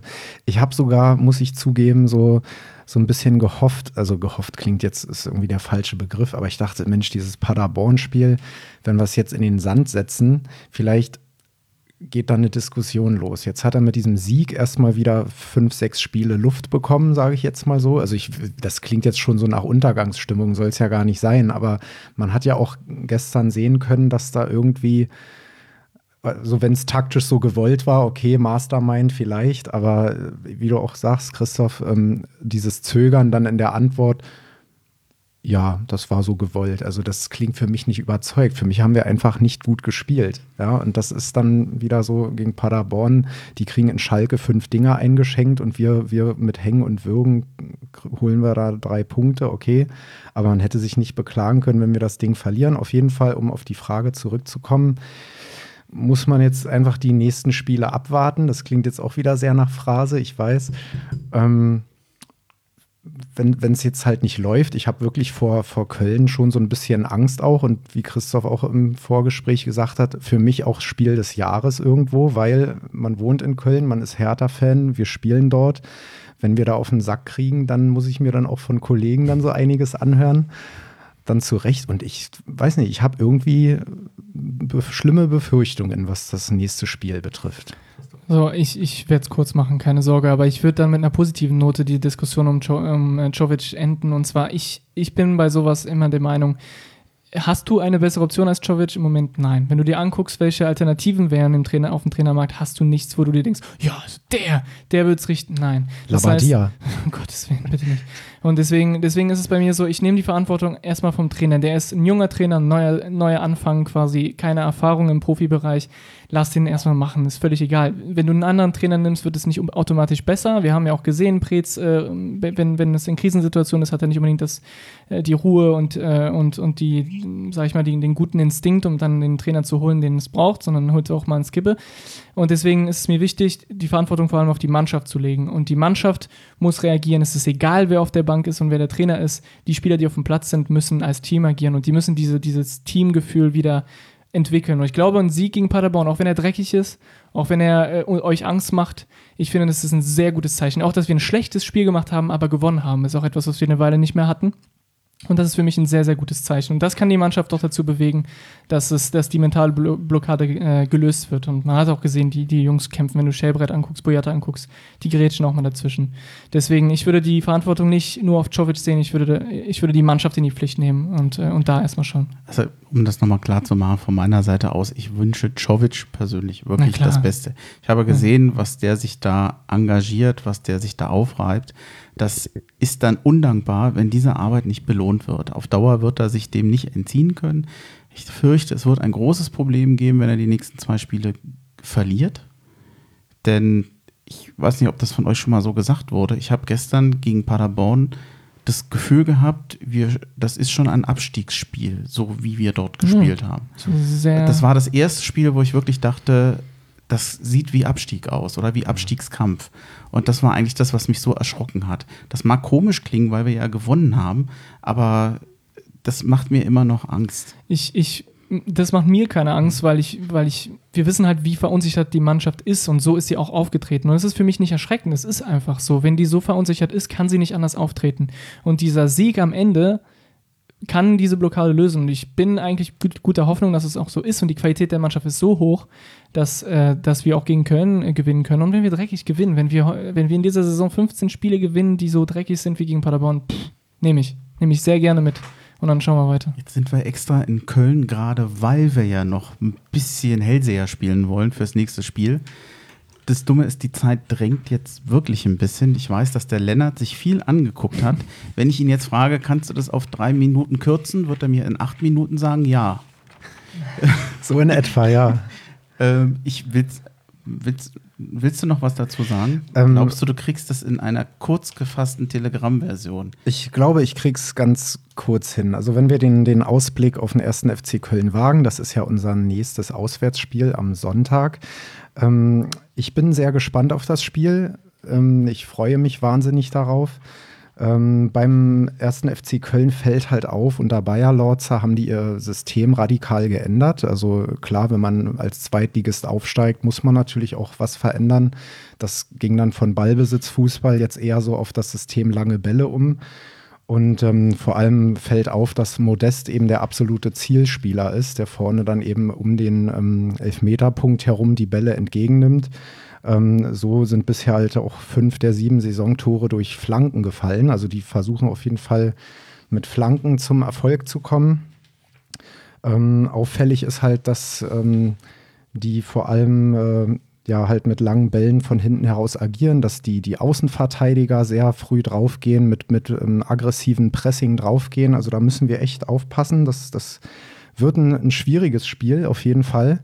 Und ähm, um mal vielleicht so ein bisschen auf die Atmosphäre einzugehen, ähm, ich war schon in, in München, Mainz, Freiburg, Mönchengladbach, ähm, Hamburg, ähm, aber tatsächlich, um jetzt auf die Stimmung und die Atmosphäre im Stadion zu kommen, die, wenn man als Gast in Köln dabei ist und ähm, die Fans diese Vereinshymne singen, das ist wirklich die einzige Hymne, die bei, sogar bei mir dann als Gästefan Gänsehaut auslöst. Bei mir ich, nicht, sorry. Ja, kann ja jeder so sehen, aber. Spielen die noch Ding Dong, die Hex ist tot? Aber die, die, Stimmung, die Stimmung in Köln ist überragend und das Publikum dort, es ist immer ausverkauft und alles Mögliche. Äh, ich, bei mir weckt keine einzige andere Hymne äh, Gänsehaut. Das ist einfach so, funktioniere ich halt. Auch nicht äh, You Never Walk Alone in Dortmund, da bin ich auch äh, häufig gewesen und da gibt es auch Hertha-Fans, die das dann filmen. Mir ist das völlig egal in dem Moment. Aber definitiv, man, man muss es denen geben. Die, die, das Publikum in Köln ist überragend und die haben sehr, sehr gute Stimmung im Stadion. Und ich freue mich auch auf das Spiel, nicht wegen der Stimmung der Kölner, sondern wegen der Stimmung im Auswärtsblock. Und der wird auch schön gut gefüllt sein. Und wie gesagt, das ist für mich, wie du angesprochen hast, das Spiel des Jahres. Und ich glaube, euch geht es auch so. Nein. Äh, ganz klar. Bei dir ist es gegen den Bonner SC. Nein, nein, das nicht. Ähm, hoffentlich kommen wir nie in die Situation, gegen den Bonner ja. SC spielen zu müssen. Du hast aber dieses Düsseldorf-Fabel, wie wir mitbekommen ja, haben. Ja, siehst du, ich, ah, ich, ja. habe das da ist so einen nächstes Fetisch. Jahr. Nein, ähm, also ähm, bei allem äh, äh, Kölner äh, Lokalkolorit, äh, für mich ist äh, Köln nicht das Spiel des Jahres. Wir haben ein Derby vor der Brust. Das ist das, was, was, Ah. äh, was, mir, äh, was in mir im Kopf äh, rumspielt, was mir viel, viel wichtiger ist. Ähm, und ich muss ehrlich sagen, äh, zwei Gedanken dazu. Erstens, wenn wir so spielen wie gegen Paderborn, werden wir in Köln verlieren. Und ich möchte mir nicht ausmalen, wie es ist, wenn wir mit so einer Leistung an die alte Försterei fahren. Also die werden die, da werden die zerfleischt. Das ist das, was mir noch viel mehr äh, äh, im Kopf rumgeht. Ja, das, deswegen, das ist meine größte Angst. Ja. Lasse von mir aus gegen Köln verlieren, damit kann ich leben. Ich, ich habe auch Köln, ganz viele Köln-Fans auf der Arbeit. Das habe ich bisher immer überlebt. Aber bitte nicht äh, sich vom, vom, vom, vom FC Union abschlachten lassen. Das darf nicht Sie passieren. gewinnen gegen Köln und gegen Union. Siehst du? Alles klar. Nehme ich. Ich möchte das gleiche, was ihr hattet. Was hattet ihr genau getrunken? ja, dann, ich glaube, das war's für heute. Äh, vielen Dank. Oh Gott, ich klinge wie im Radio. Nein, also trotzdem, danke nochmal, dass wir hier sein, dass, dass wir hier sein konnten. An Christoph nochmal, auch an die Freundin. Die musste uns auch ertragen. Die haben die nicht mehr gesehen. Hat die sich versteckt? Nee, die ist. Die äh, traut sich nicht mehr Nein, rauszukommen, nein, oder? sie, sie ist einfach äh, sehr gut. Sie kennt Podcasts und weiß, dass wir Ruhe brauchen. Und dann Ja, wobei sie hätte ruhig reinkommen können. Also Würde nochmal sie auch noch vielen Dank auch an euch fürs Kommen. Äh, Danke dir. Mich, Danke dir fürs Danke dir Kommen. für ja, die das. Schlimmste war heute, muss ich leider sagen, das Klingeln des Weckers. 5.45 Uhr Ah, an einem heftig. Sonntag, Ja. äh, um 7 Uhr aus dem Haus. Das ist, das tut weh. Wir haben es jetzt äh, ja, 14 Uhr fast und ich muss ja noch zurück nach Mhm. Frankfurt, erstmal mit dem Fernzug, dann noch bis nach Hause, dann nachschneiden. Das wird ein langer Tag heute. Ja. Und wir haben ja eine sehr kurze Aufnahme heute gemacht. Das ist ja genau eine Stunde geworden, wie wir gewollt haben. Niemals. Fir- First Take. Ja.